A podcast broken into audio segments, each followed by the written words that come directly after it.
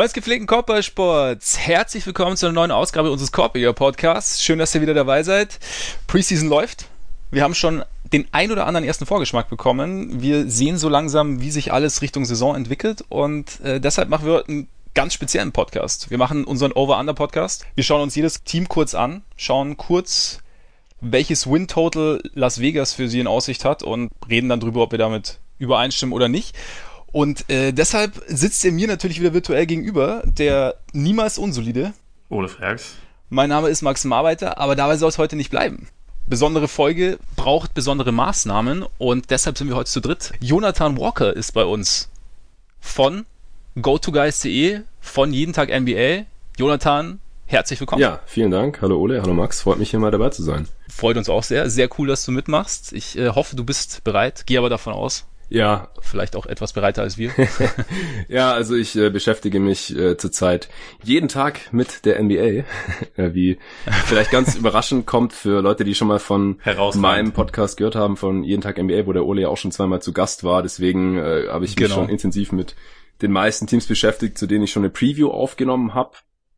Und äh, mit den anderen Teams auch schon. Also freue mich drauf, das dann heute mit euren Prognosen hier abzugleichen, zu schauen, wo wir alle overgehen oder wo wir alle undergehen oder wo es vielleicht auch die eine oder andere Abweichung gibt. Ansonsten äh, bin ich ein bisschen angeschlagen gesundheitlich. Ich hoffe, man hört es nicht so sehr an der Stimme, aber ich habe halt schon zwei andere Pots aufgenommen, da ging das auch irgendwie und hier muss ich ja zumindest mal nicht hosten, sondern bin eher so die äh, dritte offensive Option vielleicht. Genau, genau, die, die dann die Lücken stopft von uns, wenn es mal, wenn's mal eng wird am Ende. Genau. Äh, noch, noch ein Hinweis, auch weil das immer wieder passiert. Ähm, mein Namen kann man auch deutsch aussprechen, also äh, bin tatsächlich Deutscher, man kann auch Walker sagen, da ja, ah, okay. Äh, aber ich reagiere ja. auf Walker. Ich habe eine Zeit lang auch in, in, den Staaten gelebt und natürlich im NBA-Kontext, da gibt's ja auch den einen oder anderen Spieler, der halt genauso geschrieben wird wie ich. Und äh, deswegen äh, verzeihe ich das natürlich jedem, aber nicht, dass äh, eure Hörer hier, die mich jetzt auch noch nicht kennen, hier ähm, irgendwie denken, dass ich wirklich wie Kemba mit Nachnamen auch ausgesprochen werde. Das ist ein sehr, sehr wichtiger Hinweis tatsächlich. Ich habe auch kurz überlegt, euch einen Jonathan Walker draus Das passiert soll. auch oft genug, also. Schon, ne? ja, klar. Einigen wir uns einfach auf Kemba, ah, oder? Äh, das ja. muss nicht unbedingt sein. oder halt, oder halt den guten alten Kebab. ja. Dann äh, würde ich sagen, äh, für all diejenigen, die es noch nicht wissen, was es mit diesen Over-Unders genau auf sich hat, im Endeffekt ähm, ist das Ganze auf äh, Vegas zurückzuführen, wo sich die Wettbüros Win-Total-Odds ausdenken. Das heißt, äh, so quasi ungefähr einschätzen, wie viele Siege dieses oder jenes Team pro Saison oder nächste, nächste Saison einfahren wird. Und äh, da hat jedes Wettbüro hat da seine eigenen, seine eigenen Totals, also es weicht dann noch so ein paar Siege ab. Wir haben uns in dem Fall für die DraftKings entschieden.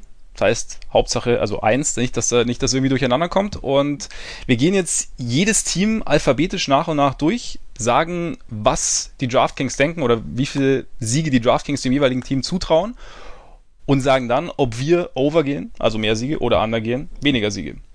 Und im Endeffekt, damit das Ganze jetzt nicht komplett aus dem Ruder läuft, also ich meine, bei, bei Ole und mir läuft es ja schon relativ regelmäßig aus dem Ruder, Und äh, jetzt sind wir zu dritt. Aber wie gesagt, maximal fünf Minuten pro Team. Also es gibt sicherlich Teams, da geht es ein bisschen schneller. Es gibt sicherlich Teams, da müssen wir dann hin und wieder die Uhr anhalten oder die äh, Shotclock Violation dann vielleicht kurz in Kauf nehmen. Aber genau, maximal fünf Minuten so, sollen sein. Und ich würde sagen, starten wir einfach direkt oder habt ihr noch irgendwas vorher? Nö, ich bin bereit. Ich bin absolut bereit. Perfekt. Dann A, wie Atlanta Hawks steht bei 33,5. Jetzt sind wir natürlich Gastgeber und als solche wollen wir dem Jonathan nicht aufzwingen, direkt zu sagen, was er denkt. Aber du kannst jetzt aussuchen, ob du loslegen willst oder jemand anderen von uns gerne erst hören möchtest.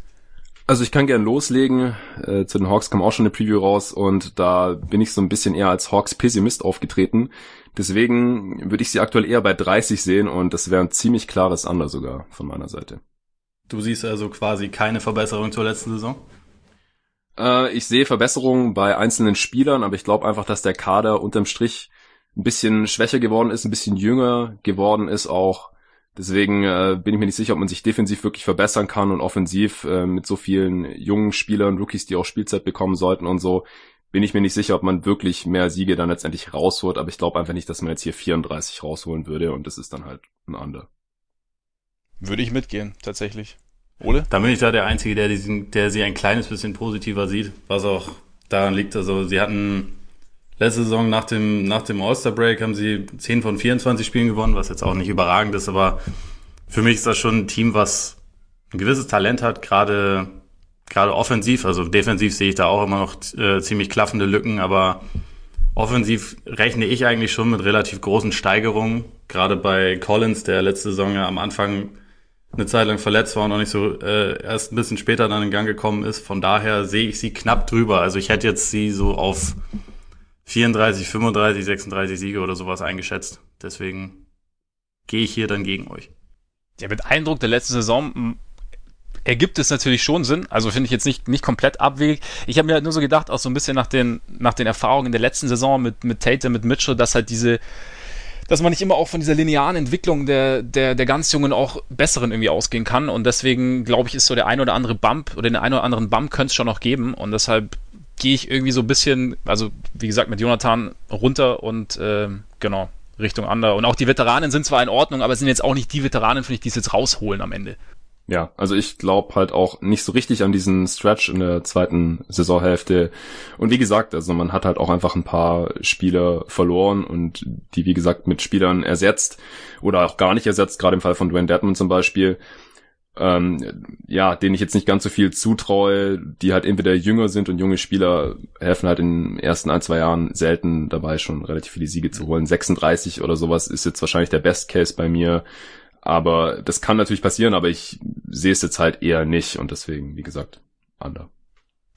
Gut, damit weiter nach Boston und äh, der, dafür gibt es natürlich nur einen, Herr Freaks. 48,5, over oder under? Äh, Gehe ich knapp drunter, weil ich eigentlich, äh, ja, was die Defense angeht, habe ich da schon ziemlich große Zweifel. Ich glaube, so auf den, auf den kleinen Positionen, oder gerade so auf dem Flügel wird das schon einigermaßen gehen. Da ist äh, Brown ist da nicht schlecht, Smart ist da natürlich sehr gut. Und also da gibt's schon gewisse Fähigkeiten, nur gerade halt auf den großen Positionen und in Pick-and-Roll-Defense, da sind sie schon, dürfen sie schon sehr, sehr anfällig sein. Da ist jetzt in ähm, Daniel Theiss gibt es eigentlich einen guten Defensiv-Big, der aktuell auch noch angeschlagen ist, also jetzt den, den Preseason-Auftakt verpasst hat. Und also ich denke schon, dass die Playoffs äh, absolut möglich sind und dass sie da auch hinkommen. Also wenn das Over-Under bei 45,5 ge gelegen hätte, dann wäre ich vielleicht knapp drüber, aber ich glaube nicht, dass sie, dass sie so nah an die 50 kommen. Deswegen wäre ich eher knapp drunter. Also hier bin ich dann anscheinend sogar positiver als der Fan der Celtics hier im Pod. äh, habe ich auch jetzt heute die Preview zufällig so aufgenommen und ich habe es auch positiver als äh, der Kollege David gesehen, der auch selber Celtics-Fan ist es ist einfach so, dass Brad Stevens Teams die letzten Jahre immer overperformed haben. Also auch was so die Namen im Kader angeht und deswegen traue ich dem Team da ein bisschen mehr zu, als man jetzt vielleicht so auf dem Papier sieht. Also tatsächlich die Jahre unter Stevens hat man noch immer die Over-Underline geknackt, mal ein bisschen knapper, mal ein bisschen deutlicher, außer jetzt in der letzten Saison, da ist man tatsächlich zehn Siege drunter geblieben. Aber wir haben wahrscheinlich alle irgendwie mitbekommen, was da so die Hauptfaktoren waren und die sind jetzt eigentlich alle weg. Also deswegen würde ich hier eher wieder von einem typischeren Jahr ausgehen. Wir haben ja auch schon gesehen, dass die Teams dann offensiv immer gut funktioniert haben mit einem kleinen Scoring Guard auf der Eins. Das glaube ich klappt ganz gut mit Kemba. Defensiv hat man zumindest auf allen Positionen außer auf der Fünf ziemlich viel Kompetenz. Und vielleicht macht Trader Danny ja auch noch einen Trade während der Saison, um da auf der Fünf ein bisschen die Lücke zu stopfen. Und ich denke, wenn so ein Trade kommt, dann wird man auch eher besser sein danach als jetzt vorher. Und das deutet für mich halt alles dann eher auf ein Over hin. Ich würde vielleicht sogar eher Richtung 50 Siege gehen. Max, was meinst du? Also ich finde, ja, ich, ich finde den Punkt äh, mit, mit Overperformen und, und Stevens Teams finde ich, finde ich ganz interessant, auch dass die, dass einige Faktoren, die letztes Jahr problematisch waren, weg sind. Allerdings ist halt für mich auch ein Faktor oder Faktor, der letztes Jahr sehr positiv war, ist eben auch weg mit, mit äh, Horford und Ole hat der Defense schon angesprochen. Im Großen und Ganzen sind es mir ein bisschen zu viele Fragezeichen, um jetzt sagen zu können, over. Deswegen, ich gehe auch knapp under. Also mir sind die Big Man-Rotation grundsätzlich, also vor allem auf der 5, ist halt schwierig. Ich, wie, haben wir auch schon drüber gesprochen in der, in der Preview zur Atlantic Division. Kant hat jetzt in den Playoffs positiv überrascht. Trotzdem, wie gesagt, weiß ich nicht, ob das jetzt mein Traum Fünfer für eine komplette Saison ist und da sind wir, da bin ich mir einfach noch nicht ganz sicher, wie sie das am Endeffekt, im Endeffekt so hinbekommen, dass es, dass es wirklich funktioniert. Dazu findet Tatum irgendwie seine Effizienz? Was passiert mit Hayward? Also ich bin ja grundsätzlich bei Hayward, bin ich ja hoffnungsvoll weiterhin, jetzt ohne großen Ansatzpunkt aber, oder Anhaltspunkt, aber ich, ich hoffe einfach, dass da, dass da noch was passiert, zumindest in Richtung des Spielers, der vor der, vor der Verletzung war. Aber dann hast du Jalen Brown, Contract hier, keine Ahnung, verlängert er jetzt, verlängert er nicht, verlängert er später, was, wie zieht sich das in die Saison? Die neue Rollenverteilung, kriegen sie das besser hin? Wie sieht's mit, mit Kemba aus, der ja quasi jetzt nicht mehr ganz so erste Geige spielen muss wie in, wie in Charlotte. Wie lange braucht er, um sich an die neue Rolle zu gewöhnen? Habe ich auch schon gesagt. Ich gehe schon davon aus, dass er das irgendwann hinkriegt, aber wie lange dauert das? Und ich glaube, es, ja, sind noch so, für mich sind es einfach ein bisschen zu viele Fragezeichen, um da jetzt schon Richtung 50 Siege zu gehen. Aber ich würde jetzt auch, wie gesagt, also was Ole gesagt hat, wenn es jetzt bei 45,5 wäre, wäre ich vielleicht auch knapp drüber gegangen. Also so in, dem, in dem Rahmen ungefähr würde ich, würde sich bei mir bewegen. Zu dem, zu dem Overperform würde ich auch noch sagen, dass das halt glaube ich, relativ viel damit zu tun hatte, dass man halt diese Personalie Horford hatte, die von Wettanbietern oder grundsätzlich Leuten, die jetzt nur auf den reinen Kader schauen, vielleicht eher unterbewertet werden, der aber so zu einem sehr großen Anteil dazu geführt hat, dass alles funktioniert hat, also sowohl defensiv als auch offensiv. Deswegen sehe ich auch diesen Verlust von ihm da schon mhm. sehr, sehr groß. Deswegen, ja, würde es mich eher wundern, wenn sie das, wenn sie das so kompensiert kriegen. Aber also Unmöglich ist natürlich auch nicht. Das nee, auf so. keinen Fall. Vor allem im Osten nicht. Ja. Gut, äh, damit nach Brooklyn und nachdem ihr zwei jetzt dran wart, übernehme ich jetzt ganz kurz. Äh, die Nets sind bei 44,5 und äh, ich würde sogar sagen knapp over. Also Ole und ich, als wir drüber gesprochen haben, war ich auch schon deutlich positiver und optimistischer, was die Nets angeht, als, als der Ole jetzt. Ähm, ich sehe es einfach so, dass sie jetzt zum Beispiel äh, D'Angelo Russell durch Kyrie ersetzt haben und damit im Endeffekt ist das Team gewohnt, mit einem balldominanten Einser zurechtzukommen, in Anführungszeichen. Also es ist nicht die Riesenumstellung. Ich will auch irgendwie so ein bisschen an Kyrie glauben, dass, dass er den ein oder anderen Schluss zumindest gezogen hat aus dem, was letztes Jahr schiefgelaufen ist. Dass er ein bisschen einen positiveren Einfluss auf das, auf das Team nehmen kann. Für mich hat das Team auch irgendwie, anders als Olis zum Beispiel gesagt hat, damals in der Vorschau, eine bessere Balance, auch wenn jetzt die Fragezeichen auf der 4 natürlich bleiben, wie es jetzt, wie es jetzt aussieht nach äh, Wilsons, äh, nach Chandlers Sperre, nach äh, Kuric ähm, oder mit Kuric Problemen, was sie da genau machen. Aber ich finde, sie haben theoretisch mit Dinwiddie, mit Kyrie, mit Lavert, sie haben theoretisch jeder, jederzeit Scoring auf dem Feld, Shot Creation auf dem Feld. Und ich sehe auch die, die Jordan, Jared Allen Konstellation jetzt nicht so explosiv, wie es viele tun. Also ich, ich glaube schon, oder ich habe irgendwie so ein da bin ich vielleicht auch teilweise ein bisschen zu positiv gestimmt, aber so, dass, dass diejenigen, die dazugekommen sind, auch dazukommen, weil sie es wollen und dann eben auch bereit sind, so ein gewisses, ja, gewisse Opfer zu bringen, in Anführungszeichen, beziehungsweise ich, sich in so ein Gefüge einzufügen. Und deswegen glaube ich, dass es ganz gut funktioniert. Dazu mit Temple, Prince, Harris, Noaba, irgendwie gute Rollenspieler, in meinen Augen zumindest. Ähm, ohne Durant glaube ich nicht der tiefe Playoff-Run, aber ich glaube so zwischen 45 und 48 Siegen sind für mich drin. Deswegen over. Sehe ich ganz genauso. Also du hast jetzt gerade schon einen sehr guten Case gemacht. Da habe ich gar nicht so viel hinzuzufügen. Ich glaube halt auch einfach, dass wir zum Beispiel von Caris LeVert den nächsten Schritt sehen könnten. Das hat er in mhm. Playoffs auch schon angedeutet. Das haben wir in den vergangenen Jahren öfters mal gesehen, dass relativ junge Spieler das in den Playoffs schon andeuten in der Serie und das dann in der folgenden Regular Season auch bestätigen können, wenn er mal fit bleiben kann. Und ansonsten habe ich dem gar nicht mehr so viel hinzuzufügen. Ich halte sie auch für sehr gut gecoacht, einfach von Atkinson, der auch defensiv da Stimmt, ja. die richtigen Würfe erzwingt, auch wenn das Personal jetzt vielleicht nicht ganz so toll ist, defensiv und offensiv, glaube ich einfach, dass sie besser werden als in der letzten Saison, wo sie auch unterdurchschnittlich waren. Deswegen ist für mich auch ein relativ deutliches Over. Ich sehe sie auch bei so 47, 48 Siegen. Ja, ich, ich habe mich da relativ schwer getan, äh, bin aber tatsächlich knapp under, weil ich äh, einfach glaube, dass der Saisonstart jetzt dann ohne Chandler relativ schwer wird, weil es einfach dann auf dem, auf dem Flügel an Länge fehlt. Dazu sehe ich halt auch so ein bisschen die Wahrscheinlichkeiten. Also von, ähm, von Levert halte ich zwar auch extrem viel und glaube auch, dass der sich machen wird, aber dass der mal eine ganze Saison fit bleibt, ist halt, muss man halt auch erstmal abwerten, äh, abwarten, ob das hinhaut. Dazu bei Kyrie bin ich jetzt vielleicht ein bisschen skeptischer als, als die meisten anderen äh, nachdem ich die letzte Saison doch da eher dran äh, gelitten habe. Und irgendwie ist dieser Kader für mich halt nach wie vor einer, der quasi keine Lücken hat, hat, wenn Durant dann dabei ist und bis dahin halt ziemlich viel, weil er schon relativ viel abdecken würde. Deswegen bin ich ganz knapp drunter. Habe ich mir gedacht. ja, ich, mu ich muss ja auch meine, meine Rolle hier erfüllen. Absolut, das stimmt. Nein, aber es ist, es ist also auch, also es ist auch nicht komplett von der Hand zu weisen, was du sagst natürlich. Also das, da, da, da ist schon was, sicher kann auch was dran sein. Wie gesagt, man muss halt auch sehen, was, wie Curry, wie es dann funktioniert mit Curry und ob dann Levert den nächsten Schritt macht. Aber wie gesagt, ich, ich bin da gerne optimistisch bei den, bei den Nets. Charlotte, 23,5, dabei seid ihr die Experten, ihr habt ja den Vorschau-Pod aufgenommen. Ja. Wir haben uns, glaube ich, auch darauf geeinigt, dass sie wohl das schlechteste Team der NBA sind, ne? Ja. Ja, dann, ich gehe runter. Ich auch. Wer die ausführliche Antwort hören will, darf gerne die Preview von Ole und mir bei jeden Tag NBA anhören. Da haben wir über eine halbe Stunde über die Hornets sprechen können. Ist immer noch der kürzeste Pod, aber ich glaube, dass äh, viel mehr kann man einfach zu dem Team auch nicht sagen. Und ich glaube halt auch einfach, wenn es dann irgendwie Richtung mittleren 20er Bereich geht, äh, dann wird vielleicht auch noch der eine oder andere Wert weggetradet oder rausgekauft. Und dass man dann halt auch schaut, dass man einen relativ hohen Pick bekommt. Ja, denke ich auch. Also ich glaube, eure Preview und auch dem, was ihr jetzt, was, was du jetzt gerade gesagt hast, Jonathan, ist äh, auch von mir auch jetzt, von mir aus jetzt nicht so wahnsinnig viel hinzuzufügen, weil auch ich gestehen muss, dass ich mich jetzt auch nicht so exzessiv mit den Hornets beschäftige. Deswegen, aber ich gehe auch auf Under einfach, weil ich da. Kannst, du hast ja ein bisschen, ne? Du bist, bist du eigentlich heiß jetzt drauf auf die, auf die Hornets grundsätzlich, nachdem du dich mehr damit beschäftigt ja, hast? Ja, ja, absolut. Also die, die Begeisterung für, für Scary Terry Alley ist geweckt. Der Bandwagon rollt fröhlich durch die Lande, ne? Sehr gut, sehr gut. Nee, aber ich gehe auch auf Under. Also da, ja, also der Punkt glaube ich auch, dass so soll, sollten, sollten sie Gefahr laufen, zu, Spiel, zu viele Spiele äh, zu gewinnen, dass dann eventuell der eine oder andere weggetradet oder rausgekauft wird. Ich glaube, das könnte ich mir auch gut vorstellen, was passiert. Von daher Under. Ja, kommen wir jetzt damit zum, weiß ich nicht, vielleicht größten Skandal der ganzen Geschichte. Ich ähm, bin ehrlich gesagt ein bisschen fassungslos. 30,5 Siege für die Bulls. Keine Ahnung. Also klar, klares Over habe ich selten gesehen.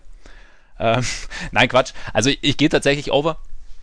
Einfach, ähm, weil ich, weil, weil ich irgendwie, also persönlich Bock auf das Team habe, weil ich auch, wie gesagt, ich hab, wurde auch schon oft thematisiert, haben wir auch schon auch drüber gesprochen, dass ich die Additionen sehr gern mag mit ähm, Satoranski und mit Thaddeus Young. Das, das ist genau das, was das Team sowohl persönlich als auch spielerisch irgendwie braucht, zumindest teilweise. Ich meine, du hast immer noch Fragezeichen hinter Levine als bestem Spieler, ob der dir wirklich das bringt die, die Kalorien quasi bringt zu seinen Zahlen, die er auflegt, die du brauchst. Ähm, Lauri hoffe ich, wie gesagt, auf den nächsten Schritt, einfach weil er nicht, momentan zumindest noch nicht, die Ellbogenverletzung hat oder irgendeine Verletzung hat, die ihn die Preseason kostet und auch die Vorbereitung kostet.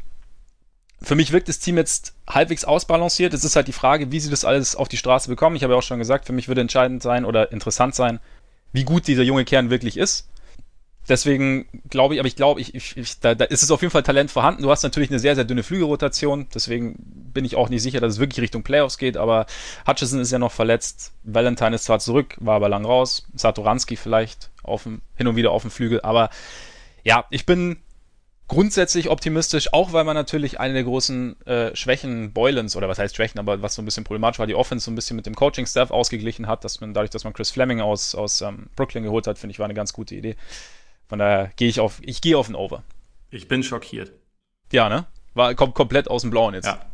Ich stimme dir allerdings zu. Ich auch.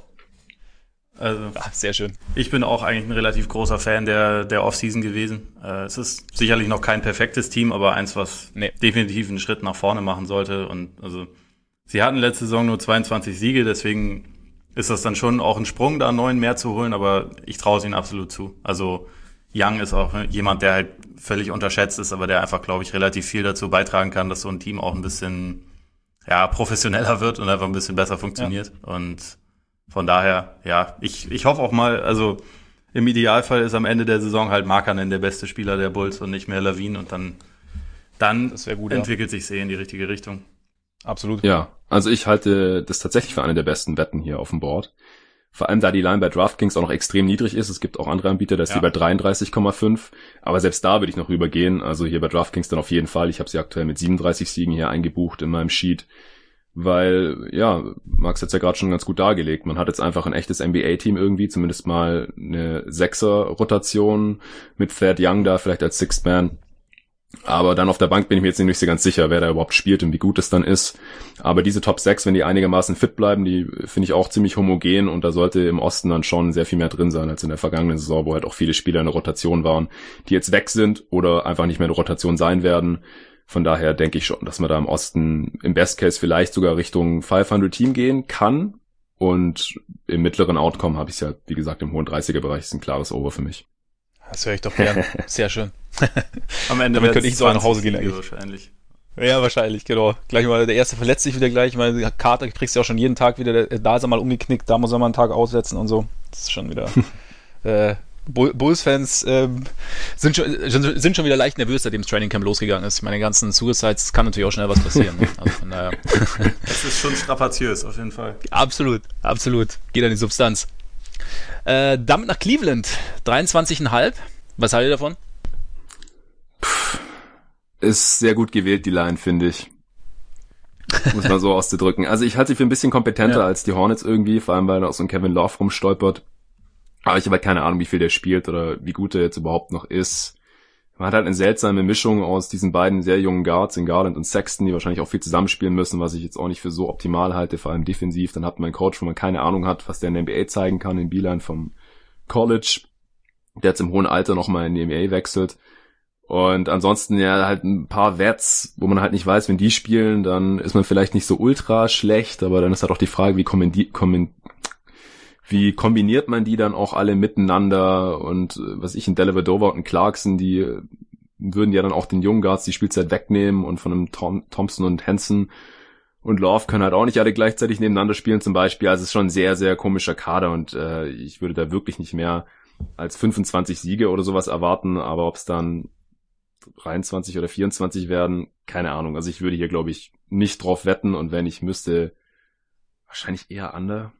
Ja, also ich, ich finde in dem Fall auch, dass, dass die Line gut gewählt ist. Ich würde aber an sich äh, anhängt an deine äh, Argumentation auch dranhängen, dass ich nicht glaube, dass Love wahnsinnig viel, spiel, äh, viel spielen wird. Also es, es gibt ja jetzt schon erste, erste Zitate so von wegen, ja, kann schon sein, dass er dann im Laufe der Saison manchmal ein bisschen mehr geschont wird und so. Und für mich deutet das alles schon sehr darauf hin, dass sie jetzt, also dass er wahrscheinlich nicht mehr als irgendwie 50, 55 Spiele vielleicht machen wird und ob er die überhaupt alle für die Cavs macht, werden wir sehen. Also ich äh, und selbst selbst mit ihm, also du hast es ja auch schon gesagt, wir wissen gar nicht genau, wie gut er dann wirklich noch ist. Äh, er ist auch jemand, der eigentlich ein bisschen davon schon abhängig ist, denke ich mal, zumindest in, in seiner in, zu dem jetzigen Zeitpunkt seiner Karriere, dass er auch gefunden wird und wie gut die beiden Guards, die ja in erster Linie beide wahrscheinlich ein bisschen mehr auf den eigenen Wurf achten, darin sind, dann die anderen einzubinden da habe ich so meine Skepsis. Deswegen, ich würde auch bei den Cavs, glaube ich, knapp drunter gehen.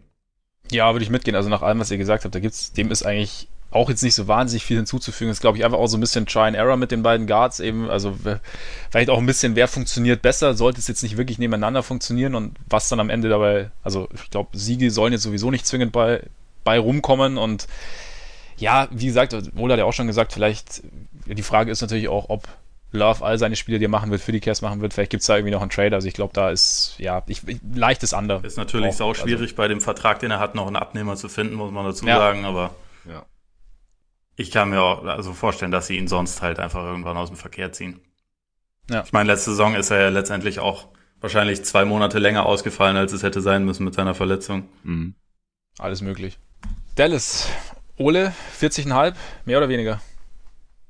Finde ich ganz schwierig in dem Fall. Also ich würde gern overgehen, aber da ich halt einfach keine Ahnung habe, wie, wie Porzingis aussieht nach so einer langen Pause und sie halt einfach in der Western Conference sind, wo die äh, Besetzung doch einfach ziemlich krass ist und, und man gegen, also mit Ausnahme von so zwei, ganz vielleicht drei Teams, äh, eigentlich jeden Abend halt eine krasse Aufgabe vor sich hat, glaube ich, dass sie eher ganz knapp drunter sind.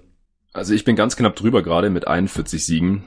Also knapper geht's gar nicht. Aber ich glaube, ich würde halt Rick Carlisle so ein bisschen den Benefit of the Doubt geben, dass er hier funktionierende Line-Ups findet. Und klar, Porzingis ist ein riesiges Fragezeichen. Wir müssen auch schauen, ob Doncic im zweiten Jahr dann die guten Rookie-Saisonleistungen wiederholen kann oder sogar daran anknüpfen kann oder eher so ein bisschen stagniert. Das ist natürlich auch relativ offen, aber ich würde auch da eher von einer leichten Steigerung ausgehen. Und dann kann ich mir halt schon gut vorstellen, dass man hier so ungefähr eine ausgeglichene Bilanz hat und im besten Fall auch um die Playoffs mitspielen kann. Aber es ist eine verdammt knappe Geschichte. Also ich weiß auch nicht, ob ich da Geld drauf setzen würde, aber ich bin halt ganz knapp over gerade.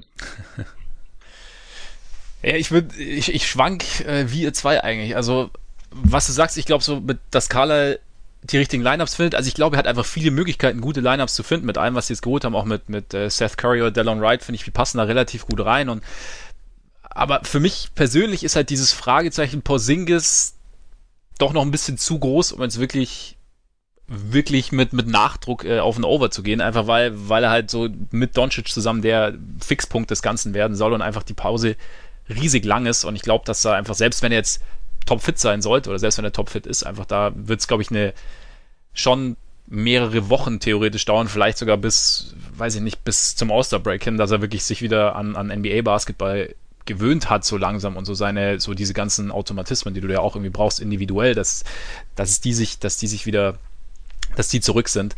Deswegen würde ich auch auf ein knappes Under gehen. Also andererseits, ja, ich glaube, die, die Saison ist jetzt auch noch nicht so die entscheidende. Also ähm, ich glaube, es geht eher darum, dass sich Doncic und, und Porzingis so ein bisschen, bisschen finden und dass man guckt, was da außenrum passt von dem, was man hat und, und, und dass man da irgendwie so eine, so eine gewisse Kultur, auch eine spielerische Kultur entwickelt. Und da ist, glaube ich, das ist, glaube könnte ich mir vorstellen, zumindest ist, ist das primäre Ziel. Und ähm, aber ja, deswegen, also klar möchte man Richtung Playoffs gehen, wenn es irgendwie funktioniert, aber ich glaube, primär ist halt, dass man irgendwie, dass Porzingis und Doncic anfangen zusammen zu funktionieren. Und vielleicht geht's ja auch schnell. Vielleicht sind es ja zwei, die sich, die auf dem Feld perfekt miteinander harmonieren und wir haben es noch nicht gesehen. Also kann ja auch sein. Aber ich glaube, wie gesagt, dadurch, dass Porzingis so lange raus war und der, der Westen eben brutal stark ist auch, dass da eher so knapp unter den 40,5 bleibt. Also, weiß nicht, 38, 39 vielleicht. Ja, ich meine, bei, bei Porzingis bin ich auch eh, eh gespannt, inwieweit er jetzt seine Rolle vielleicht ein bisschen verändert, weil er hat ja körperlich mega zugelegt. Ähm, mhm. Inwieweit man ihn dann vielleicht auch ein bisschen anders auftreten sieht. Also, ich glaube, also du hast aber vollkommen recht, es, ist, es geht jetzt noch nicht primär um diese Saison, sondern ein bisschen mehr, bisschen mehr drüber hinaus. Und ich glaube, sie gehören halt wahrscheinlich in dieses Cluster bei den im Westen irgendwie zwischen ja, wahrscheinlich 7 und 13 oder so, wo man irgendwo irgendwie ein, zwei Siege oder drei, vier Siege den Unterschied machen können, ob du jetzt in den Playoffs bist oder halt in der Lottery. Und finde ich schwierig, aber halt einfach wegen dieser Wahrscheinlichkeit, dass es eher ein bisschen länger braucht nach der Verletzungspause. Ja, hätte ich mich dann für Under entschieden. Kann ich nachvollziehen. Ja, ich schon auch. Ja, wie gesagt, war eh relativ knapp irgendwie ja. alles. Also es ist halt, da finde ich auch die Line relativ gut gewählt einfach. Also ja. weil es halt so plus minus 1, 2, 3 sein kann. Und dann, ja, mal sehen. Äh, Denver geht schon ein bisschen weiter nach oben, 52,5. Ich würde sagen, ein leichtes Over. Einfach, weil ich diese Tiefe, die sie haben, sehe ich in der Regular Season schon als Vorteil. Also in den Playoffs reden wir immer drüber, die dass die Rotationen schrumpfen. Ich glaube, aber in der Regular Season unterschiedliche Lineups, ausgeruhte Spieler, du hast halt irgendwie so, ja, mehr Möglichkeiten irgendwie dann auch Teams, die gerade irgendwie, ja, so ein bisschen Ruhe geben, nach vielleicht einem Back-to-Back -Back zu erwischen, einfach weil du mehr Möglichkeiten hast, ähm, Spieler reinzuschmeißen. Ich glaube auch, dass ich bin ja äh, stolzer Bewohner von Murray Island, wobei so klein ist es ja gar nicht, aber ich glaube an eine weitere Steigerung. Und daher bin ich gespannt, was da passiert. Jokic ist natürlich die Frage, wir haben die Bilder gesehen, alle von, vom Media Day. Wie fit? Wie fit ist er? Das ist Wassergewicht. Das ist bis zum Saisonstart ja. wieder runter. Absolut, absolut. Zumal äh, er, wobei, er hat seine, seine ganze Karriere baut ja eigentlich auf seine Athletik auf und daher bin ich gespannt, wie das funktioniert. Genau. Ähm, Genau, nee, und äh, ja, ich meine, Grant bringt natürlich noch eine zusätzliche Vielseitigkeit auf den großen Positionen, noch ein bisschen mehr Athletik, dann wirklich Athletik. Also ich denke, es könnte, es könnte ein leichtes Over geben bei den Nuggets. Ja, sehe ich auch so, tatsächlich. Ich habe sie auch so bei 54, 55. Ich denke auch, dass sie eine sehr gute Regular Season spielen können, haben sie auch letztes Jahr schon angedeutet. Da haben sie ein bisschen overperformed, jetzt sind sie halt noch tiefer, haben dabei aber das Team jetzt nicht großartig umgestellt. Das heißt, sie müssten eigentlich noch sehr gut zusammen ähm, spielen können, eingespielt sein. Ich denke, in Playoffs ist dann wieder eine andere Frage. Da kann man dann vielleicht auch Jokic und Moria und so ein bisschen gezielter attackieren, aber in der Regular Season werden viele Teams da nicht so ähm, die Antwort drauf haben. Deswegen glaube ich auch, dass man hier relativ leicht über die 52,5 drüber gehen könnte. Aber die Line ist auch schon angestiegen. Die lag mal bei 50,5 im Juli, als ich es mir zum ersten Mal angeschaut habe. Also die äh, Anbieter haben jetzt ein bisschen auch angezogen und die Line angepasst, aber ich würde trotzdem noch leicht drüber gehen. Ja, stimme ich absolut zu. Also Kontinuität ist, glaube ich, grundsätzlich einfach was, was da häufig unterschätzt wird und gerade bei einem Team, was noch relativ jung ist, wo sich abgesehen von Millsap eigentlich fast jeder noch steigern kann, rechne ich auch damit, dass sie eigentlich, also sie haben ja letzte Saison schon 54 gewonnen, dass sie vielleicht sogar noch äh, ein, zwei, drei Siege draufpacken und da ich äh, als vorsichtigen MVP-Pick äh, äh, Jokic abgegeben habe und das nur passieren wird, wenn sie so um die beste Bilanz mitspielen, bin ich da auch over auf jeden Fall. Stimmt. Und dann hast du ja auch noch, ich meine, Harris geht auch mal so ein bisschen unter, ne? Also Jokic, Mario und so und äh, über der ganzen Diskussion. Also vielleicht ist da auch noch mal ein Sprung möglich. Und Michael Porter Oder Jr. spielt vielleicht dann irgendwann auch mal mit. Ja, Möglich. wobei ich bei dem jetzt noch nicht davon ausgehen würde, dass er sofort positiven Impact haben kann auf dieses Team. Nee, ich auch ja. nicht. Aber bei Harris äh, würde es ja auch schon mal helfen, wenn er mal ein bisschen fitter bleiben würde. Der hat ja letztes Jahr auch wieder viele Spiele verpasst. Der muss ja nicht mal unbedingt besser werden. Ja, stimmt. Ja. Stimmt. Also kon konstant da sein quasi und konstant abrufen, dann, dann sieht es schon besser ja. aus. Stimmt. Gut, äh, die Pistons 37,5. Jonathan? Ja, ich bin, glaube ich, eher so ein bisschen ein Pistons-Optimist, auch wenn ich meine Siegzahl da jetzt äh, konstant angepasst habe in den letzten Wochen. Also ich hatte sie zuerst sogar über 500, einfach weil ich noch so ein bisschen ähm, im Rausch dieser sehr guten Black Griffin-Saison war. Und ich finde auch, dass sie das Team so ein bisschen verbessert haben im Sommer mit ein äh, paar kleinen Moves. Das sieht schon alles relativ sinnvoll aus. Aber ja, gerade auf der Eins muss man halt schauen, ja. Also wer spielt dann da jetzt überhaupt mehr mit Jackson oder Rose und bleibt wenigstens einer von beiden halbwegs fit? Dann äh, muss man schauen, wer spielt da auf dem Flügel. Ja, sind ja relativ viele, noch relativ junge Spieler auch da mit äh, Kennard und äh, Bruce Brown. Shoutout University of Miami, äh, wo ich mal war. Das ist natürlich ein besonderer Liebling von mir persönlich, aber der sollte halt vielleicht auch mal einen Dreier treffen damit er da wirklich als Starter sich etablieren kann. Dumbuya glaube ich jetzt nicht, dass er schon eine Rolle direkt einnehmen kann. Und auch bei Griffin ist halt die große Frage, kann der fit bleiben und wiederholen der letzten Saison? Das kann man schon kritisch sehen. Drummond zieht wahrscheinlich so wieder sein Ding durch. Äh, viele Double-Doubles, viele Rebounds und so, aber nicht so guten Impact im Endeffekt aufs Spiel wahrscheinlich, wie diese Zahlen suggerieren. Deswegen, wenn Griffin fit bleibt, dann ist es für mich ein klares Over. Und jetzt ist halt die Frage, wie sehr glaubt man daran? Da ich ein kleiner mhm. Griffin-Fanboy bin, schon immer, äh, würde ich jetzt mal hier vorsichtig noch overgehen, aber ich verstehe jeden, der geht. Ich bin da auch over. Also hast du es im Prinzip alles gesagt. Es wird zu einem sehr großen Teil wieder von Griffin abhängen, der letzte Saison quasi der, äh, der einzige Grund, warum sie 41, äh, 41 Siege erreicht haben.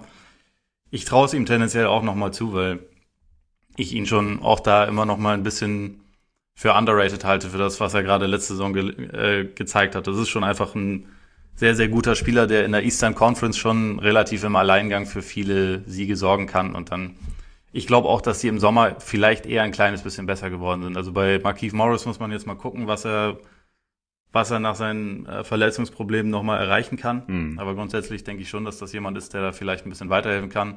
Gut, Rose weißt du auch, dass der nicht damit, dass man da jetzt nicht damit rechnen kann, dass er eine komplette Saison fit durchspielt und immer produktiv ist, aber vielleicht kann er, kann er ein bisschen was reinbringen und dann, ja, ich meine, die Pistons sind, die werden jetzt keinen großen Schritt nach vorne machen, denke ich, aber ich glaube auch nicht, dass sie doch einen relativ großen Schritt zurück machen. Deswegen, deswegen bin ich da auch eher drüber, dass sie halt irgendwie so 40 Siege oder sowas in der Richtung wieder, wieder erreichen können.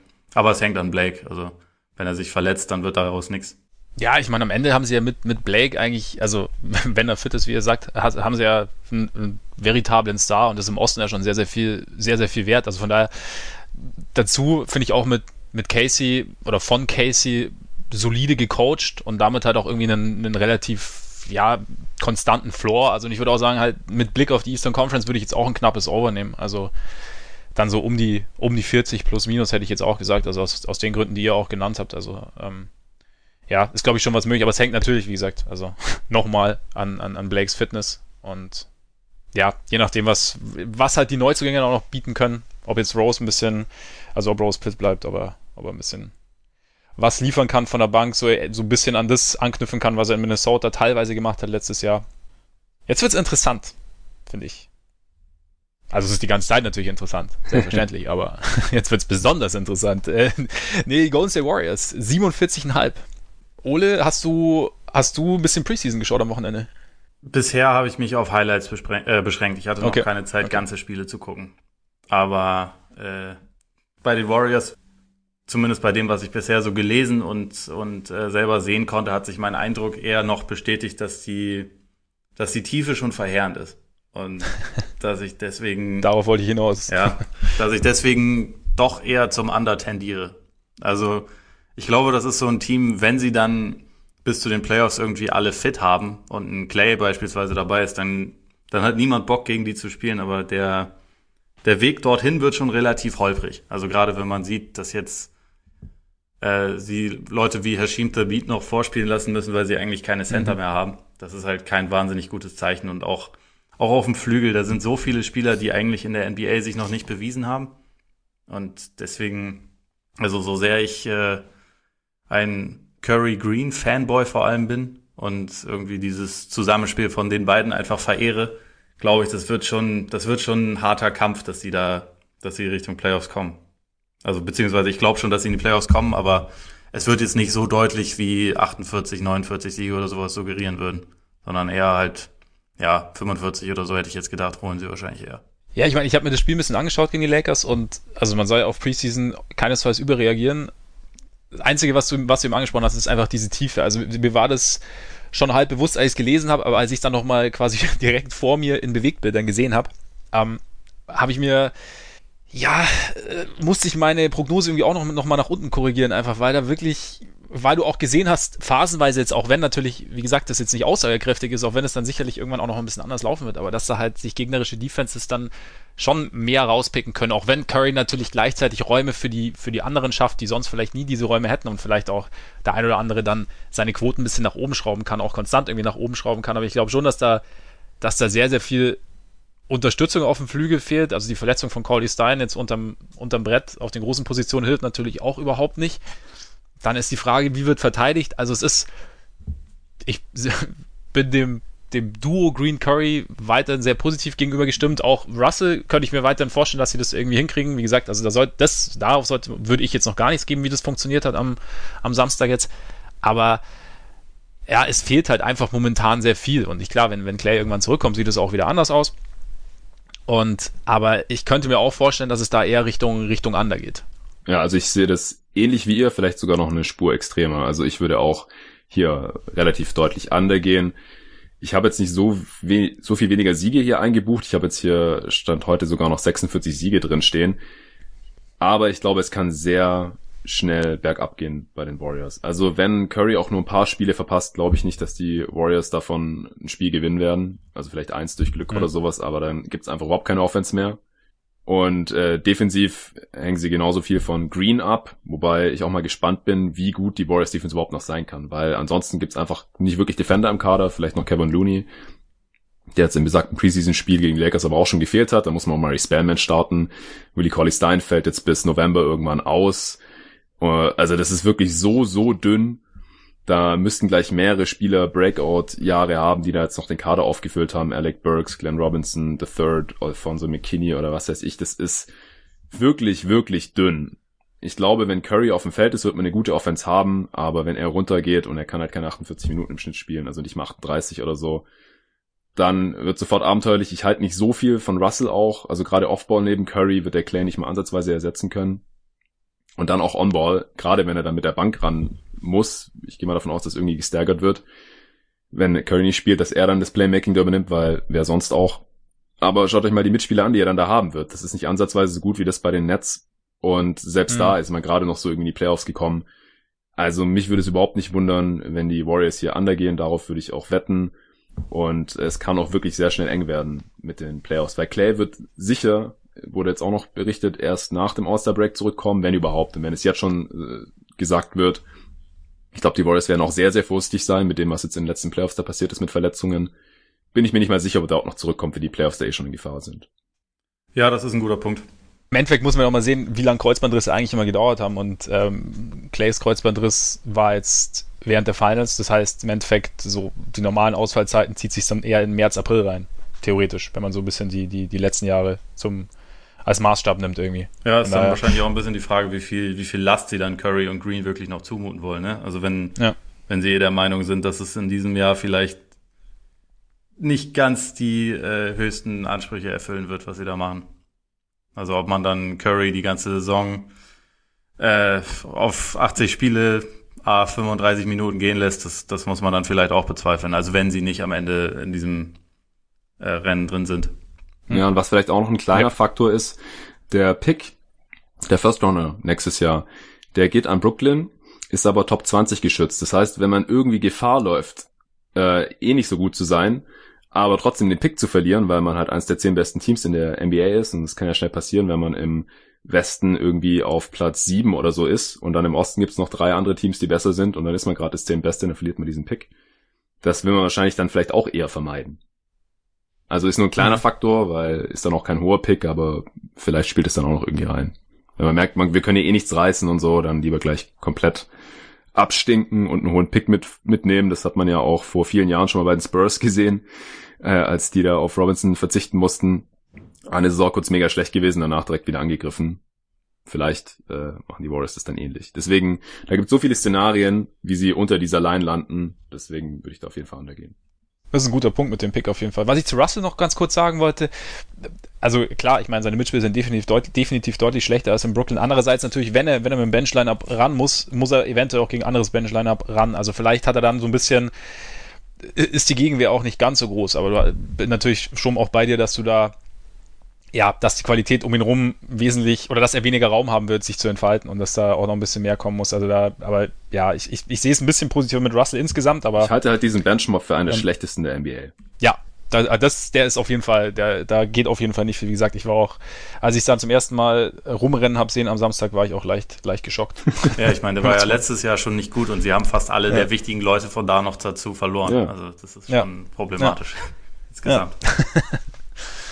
Absolut. Houston, 52,5. Soll ich ja. mal wieder anfangen? Du kannst gerne anfangen. Ja, ja, also ich halte jetzt von der Konstellation Westbrook Harden nicht mega viel, vor allem nicht für die Playoffs oder wenn es dann halt um, wenn dann auf dem höchsten äh, Niveau gespielt wird. Ich glaube jetzt nicht, dass sie Championship-Favorit sind oder irgend sowas, aber ich glaube, in der Regular Season wird es ganz gut funktionieren. Man will ja auch staggern, das heißt 48 Minuten einen von beiden drauf haben. Ich glaube, dass Westbrook in diesem Offensivsystem mit viel Spacing äh, individuell ganz gut aufblühen können wird nochmal. Aber die Frage ist halt, was passiert, wenn Harden den Ball in der Hand hat und mit Westbrook drauf ist, was macht Westbrook dann und umgekehrt.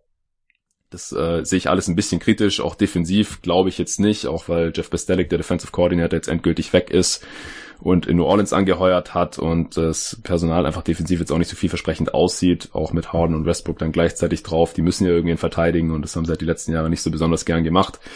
Aber ich glaube einfach, wie gesagt, dass die in der Regular Season da mit Mike D'Antonis Offensivsystem auch ziemlich viele Teams einfach überfahren werden und deswegen habe ich sie mit, aktuell mit so 54 Siegen drin sogar und das wäre eben ein Over.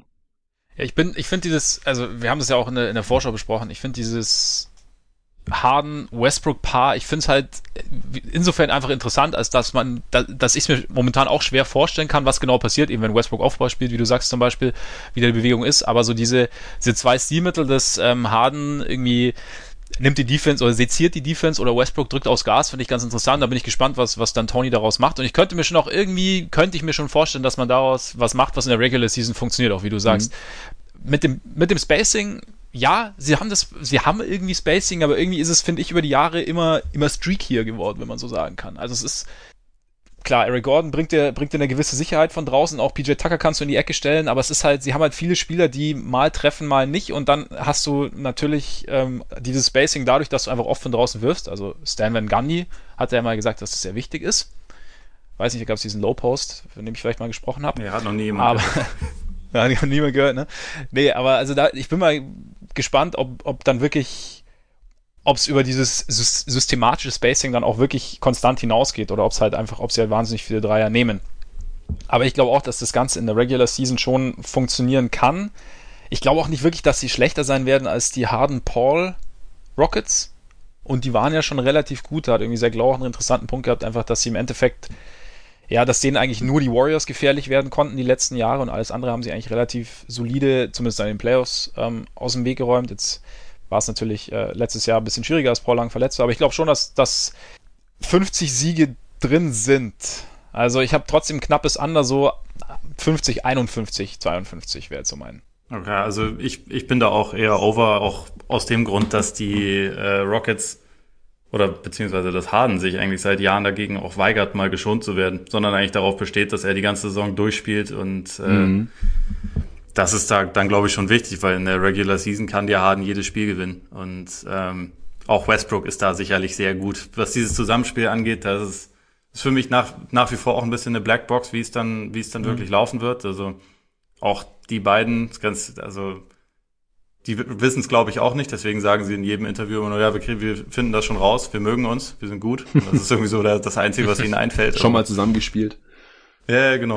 vielleicht, vielleicht reicht das ja. Also ich meine, ich glaube, dass es zumindest für die Regular Season reichen wird. Was jetzt so die Playoffs angeht, ich glaube nicht, dass sie, dass dieses Duo die Höhen erreicht, die die Rockets vor zwei Jahren erreicht haben, als sie da im siebten Spiel gesche äh, gescheitert sind an den Warriors, weil ja. das schon ein wirklich absurd gutes Team war, was glaube ich wirklich auch jedes andere Team vor riesige Probleme hätte stellen können und was ja auch die Warriors vor riesige Probleme gestellt hat, in deren eigentlich Apex-Form. Ähm, aber ja, für die Regular Season wird das schon reichen, denke ich. Und dann sind sie, ja, ich, ich hätte jetzt auch 54, 55, sowas in der Richtung hätte ich getippt wieder. Ich bin halt mal gespannt, ob Harden so ein bisschen, ja, auch in Anführungszeichen gelernt hat aus den letzten Jahren und vielleicht, also seine Aussagen aus dem Sommer lassen jetzt nicht zwingend drauf schließen, aber dass halt er die Regular Season etwas langsamer angeht vielleicht oder ob er das möchte. Und äh, sagt, er möchte halt dann sein, er möchte alle oder so viel im Köcher haben wie möglich, wenn die Playoffs beginnen und dann sich vielleicht doch ein bisschen zurücknimmt. Also, aber das ist reine Spekulation, aber es ist natürlich ein guter Punkt, dass er, der, dass er normalerweise die Regular Season durchpowert. Er kann sich ja dann ausruhen, wenn Westbrook den Ball hat, weil erfahrungsgemäß äh, wird er nicht um Blöcke rennen oder sonst irgendwas, sondern wird ja. irgendwo in der Ecke rumstehen. So zwei Meter hinter der Mittellinie. Ja. Hände Westbrook, in den Hüften. Ja, Westbrook ja auch. Also. Ja, genau. Ja, ich habe halt Angst, dass es ein bisschen Your Turn, My Turn Offense wird, wenn beide drauf sind. Mhm. Und das halte ich halt nicht für optimal, vor allem wenn der Ball halt aus Hardens Händen in Westbrooks Hände wandert, weil Harden hat zwar extrem viel gemacht, aber das halt auch sehr, sehr effizient und Westbrook die letzten Jahre halt nicht mehr und das halte ich halt dann grundsätzlich für keine gute Idee. Aber das Spacing ist jetzt vielleicht auch nicht auf dem Niveau, wo es schon mal war, aber auf jeden Fall sehr viel besser als in Oklahoma City zuletzt. Das ist halt ein großer ja. Vorteil und ich kann mir auch vorstellen, dass Dan Tony mal wieder rennen lässt, wenn nur Westbrook drauf ist, weil Harden macht es nicht so gern, aber OKC hatte letzte Saison äh, somit die schnellste Pace und Houston eine der langsamsten und da kann man dann vielleicht noch ein bisschen was machen in der Regular Season. Ja, denke ich möglich, auch. ja. Dazu noch Bonus over under Rebounds für Clint Capella. Was meint ihr? Nimmt holt er jetzt keine mehr? Vielleicht zwei bis drei, oder? ja, es ist auch so eine interessante Frage, ja, ob Westbrook mit seinen persönlichen Rebounds äh, das Rebounding der Rockets mal verbessern kann, weil da waren sie letztes Saison auch richtig schlecht. Also wenn er da mal einen positiven Impact zeigen kann, wäre das ja schon ganz schön. Damit könnten wir eigentlich nach Indiana gehen. Zu 47,5 der Pacers. Ole, du bist ja großer Pacers-Fan, ne? Eigentlich, theoretisch. An sich mag ich sie, aber die Zahl ist mir trotzdem ein ganz kleines bisschen zu hoch. Also, was vor allem daran liegt, dass es doch relativ viele neue Teile sind und ähm, die sich, glaube ich, erstmal ein bisschen finden müssen. Dazu ist es halt alles andere als gewiss, wann Victor Oladipo wirklich wieder, wieder äh, kommt und wie fit er dann ist. Was grundsätzlich natürlich ein relativ großes Thema ist beim, beim wichtigsten Spieler des Teams. Und dazu, der Plan scheint ja jetzt wirklich zu sein, Sabonis und Turner sehr, sehr viel miteinander spielen zu lassen. Zumindest haben sie das relativ häufig verlauten lassen. Und da, ich muss erst mal sehen, dass das wirklich gut miteinander funktioniert, bevor ich dran glaube. Und deswegen, ich halte die Pacers insgesamt schon für ein gutes Team, also auch für ein für ein ähm, gut besetztes Team, was glaube ich in, in Bestform schon relativ viel Schaden anrichten könnte, aber ich weiß nicht, wie schnell sie diese Bestform halt erreichen können, weil da schon noch so ein paar Themen sind, die man glaube ich erstmal ja so ein bisschen auflösen muss und ein bisschen, bisschen die Kontinuität da finden muss. Deswegen würde ich knapp undergehen. Also ich würde da deutlich undergehen sogar, nachdem ich mir das Team ein bisschen genauer angeschaut habe habe ich mich halt schon gefragt, so, ähm, was geht überhaupt ohne Oladipo? Und ich bin da leider ein bisschen skeptisch, wann und wie er zurückkommen wird, weil es gibt aktuell immer noch kein äh, Timetable, wann er zurückkommen soll. Äh, hat man jetzt gehört am Media Day, das ist schon mal kein so tolles Zeichen und dann muss man halt auch schon und wie er von dieser sehr schweren Verletzung da nochmal zurückkehrt. Also ist die Frage, ist er dann auch wieder der Alte? Das würde ich, wie gesagt, Stand heute ein bisschen skeptisch sehen und halt davon ausgehen, dass er zumindest mal für die Hälfte der Saison oder so keinen positiven Impact oder gar keinen Impact auf dieses Team halt haben kann. Und dann finde ich das Team halt ziemlich dünn. Also wenn Brockton und Lamb starten, äh, auch neben äh, Warren dann da auf den kleinen Positionen, dann kommt da von der Bank einfach auch nicht mehr so viel. Also wer ist dann der Six Man? Doug McDermott oder so? Oder Justin Holiday? Das finde ich jetzt alles äh, nominell gar nicht so toll. Und letzte Saison war man auch einfach nur so gut, weil ähm, man mit dieser mit diesem Team eine sehr starke Defense spielen konnte. Man konnte viele Turnovers forcieren. Die Spiele, die es gemacht haben, sind jetzt alle weg. Thad Young, Collison, Corey Joseph und so. Und auch mit Bogdanovic ist ein großer Teil der Offense weggefallen. Das müssen jetzt halt die äh, Neuverpflichtungen irgendwie auffangen. Die haben aber alle noch nie miteinander gespielt. Also ich gebe da auch Nate McMillan immer so einen kleinen Benefit of the Doubt, weil er die letzten Jahre immer mehr aus dem Kadern rausgeholt hat, als ich erwartet hätte. Aber ich würde da Stand heute schon ziemlich deutlich undergehen, weil ich dieses Team halt einfach für sehr viel schlechter halte als in der letzten Saison, solange Oladipo halt nicht da ist. Und wie gesagt, da würde ich jetzt halt aktuell von ausgehen, dass er relativ lang nicht so spielen wird wie in der letzten Saison vor seiner Verletzung. Ja, für mich sind es halt alles, also alles, was jetzt da ist und auch fit ist, um zu spielen, ist, sind für mich alles ja eher so, so Komplementärspiele, also die dann auch am Ende relativ solide zusammenpassen können, aber halt, es hängt halt viel, also ich glaube, es macht sich erst wirklich positiv bemerkbar oder kann sich erst positiv bemerkbar machen, sobald Oladipo wieder wirklich die erste Option ja. sein kann und halt eben nicht nur, nicht nur wieder da ist, sondern halt auch wirklich eben wieder im Vollbesitz seiner Kräfte ist. Und da ja, habt ihr auch schon beide gesagt, also das wird halt ein bisschen dauern. Und bis dahin, glaube ich, müssen sie sich im Endeffekt wie letzte Saison, glaube ich, so ein bisschen, bisschen durchschleppen. Also die, die Verpflichtung von, von Lamb, Brockton und so, das gefällt mir alles gut, aber ich sehe halt nicht so diese, ja, diese erste Scoring-Option oder diesen Scoring-Punch generell. Und ich meine, Bogdanovic, glaube ich, wird ihn da auch noch schmerzen. Ja, also ich, deswegen finde ich 47,5 finde ich auch hoch und ich würde auch undergehen. Also, ja, gute 40 ist auf jeden Fall über die 50 Prozent aber und auch Playoffs natürlich im Osten, aber es ist halt, ja, ich meine, Sabonis Turner hat Ole ja auch schon angesprochen, ist die Frage. Ähm, ich finde auch, ob sie das irgendwie. Ich finde halt auch gerade im Vergleich mit den Pistons, die wir vorhin hatten, ich weiß jetzt halt nicht, wieso die Line hier so viel höher ist bei den Pacers, weil bei Oladipo wissen wir ja schon, dass er fehlen wird. Bei Griffin geht man halt irgendwie davon aus. Aber Stand heute, mhm. finde ich, stehen die Pistons eigentlich besser da, solange Griffin nicht verletzt ist. Und dann verstehe ich nicht, wieso hier so eine riesen Diskrepanz ist in dieser Line. Ja, ich habe manchmal so das Gefühl, es gibt so Teams, die im Konsens äh, ja irgendwie sehr, sehr, sehr beliebt sind und deswegen sehr, sehr positiv eingeschätzt werden. Also nicht beliebt im Sinne von jeder mag die Pacers grundsätzlich gern, aber so halt was, was sie so tun, wird sehr, sehr positiv gesehen. Also versteht ja. ihr, was ich meine? Das gibt's ja manchmal. Ja. Und, dann, und dann ist irgendwie die Wahrnehmung manchmal so ein bisschen ja, verklärt in Anführungszeichen. Und man denkt dann, das, das sieht alles gut aus. Und ich finde ja, wie gesagt, wenn, wenn Oladipo fit ist, finde ich, ist es auch gar nicht, ist es auch nicht schlecht, aber er ist halt nicht fit. Genau. Also, von daher. Und die Lines werden auch immer so gelegt, dass ungefähr gleich viele Menschen over und under wetten, weil die Wettanbieter mhm. verdienen ja nicht dadurch, dass die Menschen falsch wetten, sondern dass sie überhaupt wetten. Also man bekommt ja, ja nicht immer das Doppelte raus, wenn man was setzt, falls ihr das schon mal gemacht habt. Äh, ich habe das schon mal gemacht. und ähm, dann verliert man ja immer ein bisschen was. Also das ist das, womit die im Endeffekt Geld machen. Das heißt, wenn die Line irgendwo völlig falsch liegt, und äh, viele dann äh, over wetten, weil die Line viel zu niedrig ist, dann verlieren die ja einen Haufen Kohle. Deswegen probieren die auch immer die Line so zu legen, dass es ungefähr hinkommt. Und äh, deswegen ist es ja auch so interessant, darüber zu diskutieren. Aber halt, ja, hier gehen sie anscheinend davon aus, dass äh, halt trotzdem noch relativ viele dann äh, overwetten bei den Pacers. Weil ja auch immer so ein bisschen dieser Recency Bias da ist vom letzten Jahr. Aber dieses Team ist halt ein ganz anderes. Und Miles Turner war immerhin bei Team USA dabei. Ne? Sehr, sehr, sehr wichtig. ähm, genau, er wird jetzt zum Star direkt. Genau. Hier, Jonathan, wenn wir schon mal den, den äh, größten oder vielleicht auch einzigen Suns-Fan in Deutschland hier haben, was, erwartest du von TJ Warren in der kommenden Saison bei den Pacers? Also ich habe schon den Hot Tag gebracht, oder ich weiß nicht, wie hot der ist, dass solange Oladipo draußen ist, Warren der Topscorer ist von den Pacers. Kann ich mir auch gut vorstellen. Glaube ich einfach. Ich weiß nicht, ob ihr schon was gesehen habt von den Preseason-Spielen gegen äh, die Kings bei den äh, NBA India Games.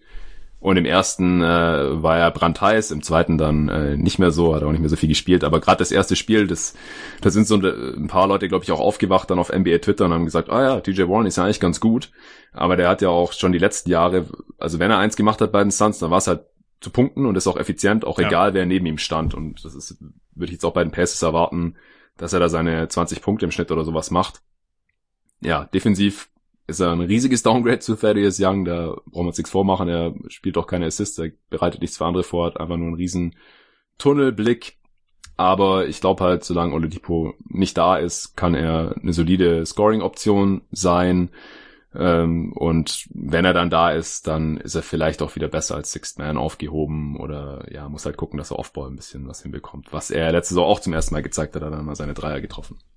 Klingt vielversprechend. Ja, also er ist halt auch kein Spieler, der bisher gezeigt hat, dass er wirklich was zu Siegen beitragen kann. Das spielt auch so ein bisschen mit rein. Ja gut, das ist natürlich auch immer ja, ne, die situativ oder kann situativ natürlich sein. Ne? Ja, dann würde ich sagen, gehen wir weiter. Wir, wir haben noch ein bisschen was vor uns. Oder hast du dem noch was hinzuzufügen, Ole? Nö, stimme voll Gut. überein. Ich glaube auch, dass Sehr er gut. ziemlich viele Punkte machen wird und bin gespannt, ob er noch irgendwas anderes tut. Darauf wird es ankommen. So ein bisschen zumindest. Dann äh, die Clippers tatsächlich bei 56,5. Das ist natürlich schon relativ hoch. Auch irgendwo verständlich, wer Kawhi und Paul George binnen eines Sommers holt und auch noch relativ viel seines bis dahin schon relativ soliden Teams zusammenhalten kann, dürfte relativ gut aussehen. Und grundsätzlich sind sie für mich, sind die Clippers so, wenn alle fit sind, wenn alle spielen, ähm, eines, eines der komplettesten Roster eigentlich. Also auch wenn es natürlich die Fragezeichen hinter dem Ballhändler gibt, auch hinter den Bigs teilweise gibt. Aber ja, im Endeffekt ist da, glaube ich, auch sehr, sehr viel auf die, auf die Playoffs ausgerichtet. Und ja, Kawhi wurde jetzt schon gerestet im ersten Preseason-Spiel, glaube ich, oder was? Im zweiten auch. Und, oder im zweiten auch, genau. Also es war, war auch ein harter Sommer. Also heiß war es, glaube ich, und ähm, hey. die Fische haben gebissen. ja, auch das wird. Und, und George, ja, fährt ja, fährt ja auch noch bis, äh, bis in November wahrscheinlich rein aus mit seiner Schulterverletzung.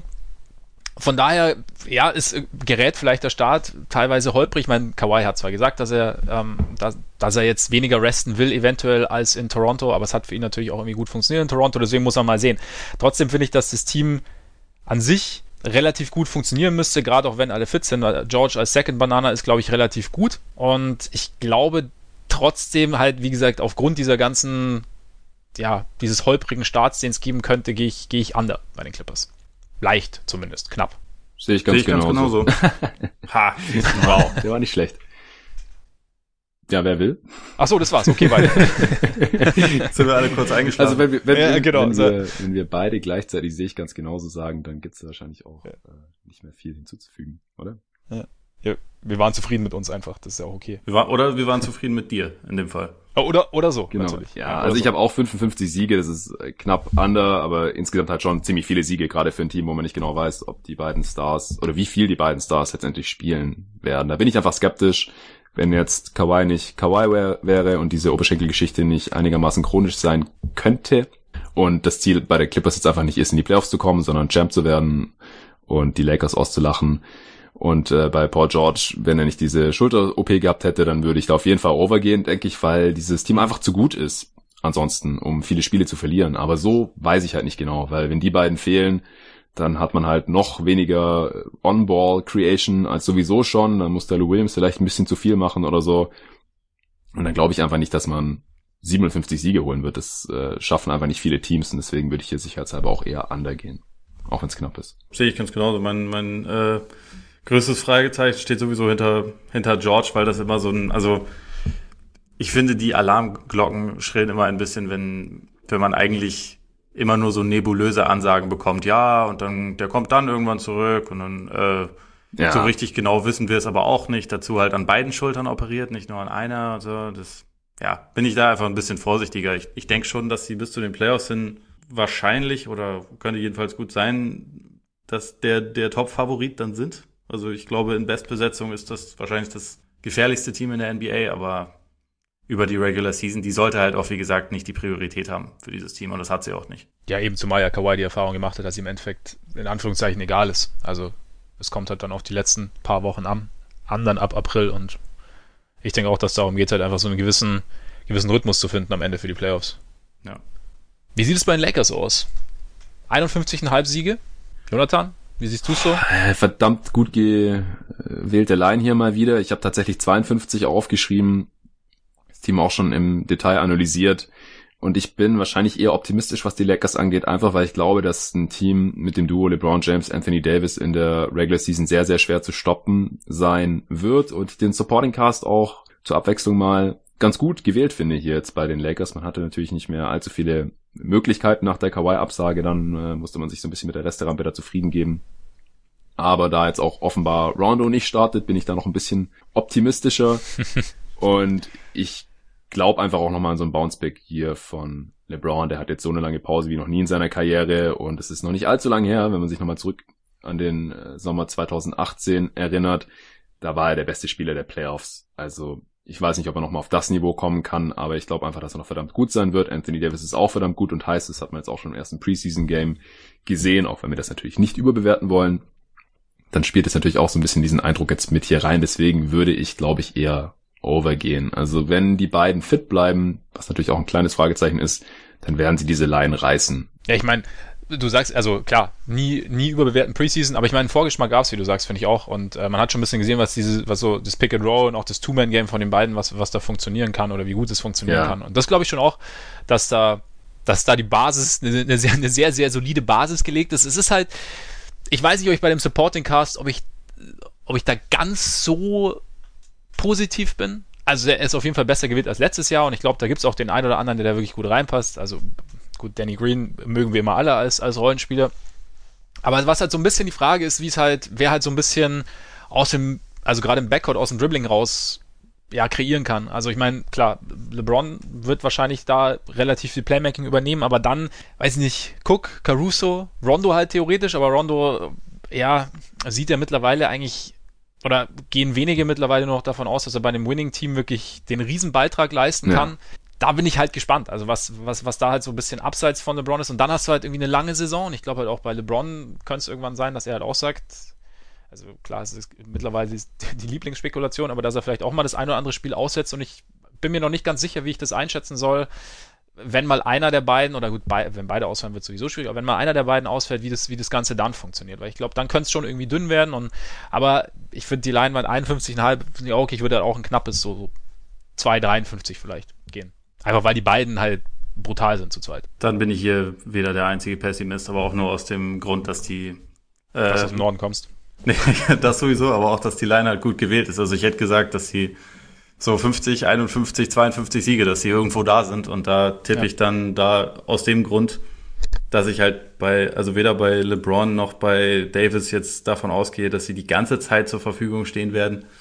Äh, ob das jetzt durch mal bewusstes Schonen ist, was ich bei LeBron eher denke, oder durch eine durch kleinere Wehwehchen, die halt bei Davis einfach eigentlich schon ziemlich regelmäßig vorkommen, gehe ich dann schon davon aus, dass es halt vielleicht ein ganz kleines bisschen drunter geht, aber nicht viel. Also wie gesagt, die, die Line ist gut und das ist auch eine Wette, die ich jetzt nicht unbedingt eingehen würde, weil ich mir da doch, also das hängt halt einfach sehr auch von den, von den Launen von, von LeBron und Davis ab, weil wenn sie die ganze Zeit zur Verfügung stehen, dann wie Jonathan schon gesagt hat, dann kommen sie da auch rüber.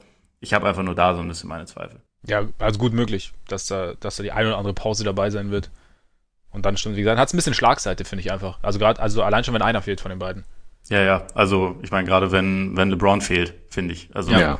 Davis als One-Man-Show oder nicht mal richtig als One-Man-Show, Holiday ist ja sehr gut, aber dass das nicht unbedingt perfekt funktionieren muss, haben wir halt auch schon gesehen. Und eben. Deswegen habe ich da dann schon ein bisschen größere Skepsis, wenn LeBron mal rausfällt.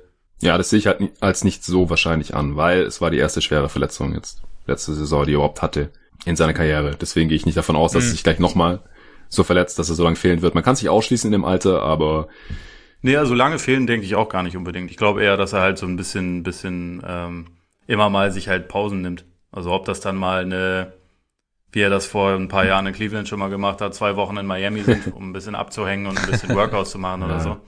Das konnte man sich im Osten halt erlauben. Ich weiß halt nicht, ob man sich das mit dann im Dezember 35 Jahren und einer schwierigeren Conference noch so gut erlauben kann. Aber mal schauen. Also grundsätzlich rechne ich auch mit einer deutlich gesünderen und auch noch besseren Saison von LeBron. Was schon viel sagt, weil er mit, ich glaube, 27, 8 und 8 jetzt auch nicht die allerschlechtesten Zahlen aufgelegt hat letztes Jahr. Ja. Ja, zumindest Zahlen. Das Team war halt richtig mies und dann die Verletzung ja, und dann war absolut. halt der Ofen aus. Ja, äh, genau. Nee, hätte nicht viel schlechter laufen können. Also, was, was den Teamerfolg angeht, ja. letztes Jahr hätte nicht viel schlechter laufen können. Das war Worst also, Case. Ging ja schon im Sommer los. Mit den ganzen Verpflichtungen. Gut, ähm, dann Memphis bei 26,5. Ole, glaubst du, ich meine, es ist alles sehr jung, es ist alles sehr viel auf die Zukunft ausgelegt. Glaubst du, da geht was drüber oder? Nee, bin ich eigentlich ziemlich klar an da. Also auch wenn ich ein sehr großer Fan von Jaron Jackson bin und auch, also auf Morant bin ich gespannt und äh, ich glaube, dass da in den nächsten Jahren schon was ganz Gutes entstehen kann. Aber für den Moment, sie sind in der Western Conference, sie sind ein sehr junges Team, also auf den, äh, was die wichtigen Positionen angeht. Sie haben einen Rookie Point Guard, was selten äh, bedeutet, dass da gleich ja. Winning Basketball gespielt wird. Und deswegen bin ich da eigentlich gehe ich schon gehe ich schon runter. Im, im Osten wäre es, glaube ich, mit der Line ein bisschen anderes Thema, aber im, im Westen, nee, drunter. Sehe ich auch so. Also ich stehe total auf Brandon Clark und Jaron Jackson Jr. Und auch John Morant äh, werde ich mir auf jeden Fall gerne anschauen. Die Anthony Melton ist jetzt auch dort gelandet.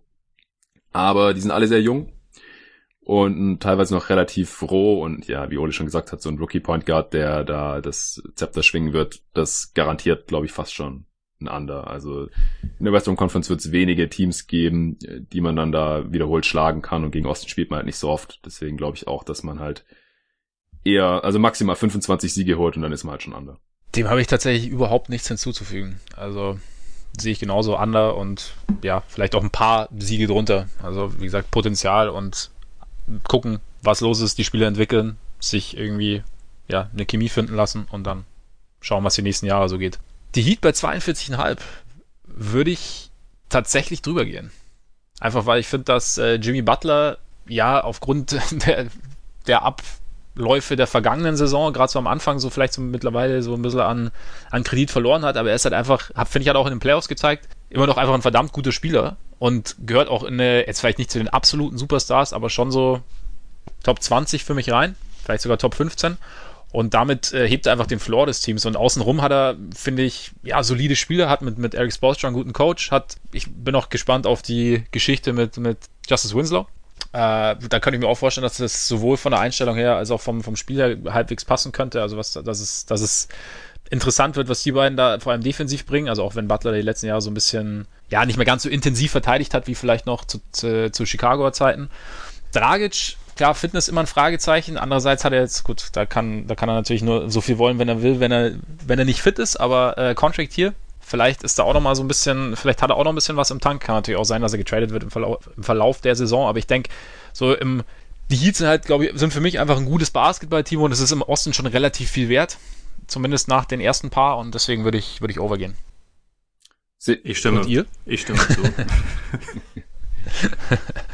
Ja, willst du zuerst? Auch, ähm, mir egal. Also ich kann. Ich habe da jetzt auch nicht so viel hinzuzufügen. Ich glaube einfach auch, dass Eric Spolstra immer so eine gewisse Baseline an Kompetenz ähm, bieten kann durch sein Coaching. Die Defense wird gut sein, die Offense wird wahrscheinlich besser sein jetzt mit einem primären Ballhändler wie Jimmy Butler. Und da stimme ich auch komplett zu. Also ich glaube, dass die ganzen Off-Court-Geschichten so ein bisschen untergegangen ist, was ein guter Spieler eigentlich sein kann und ist jetzt mitten in seiner Prime was dann in ein paar Jahren ist, ähm, mit seinem relativ dicken Deal, den er jetzt bekommen hat, das steht auf einem anderen Blatt, aber für die kommende Saison sehe ich sie auch eher so bei 44 Siegen und das ist dann auch einfach over für mich.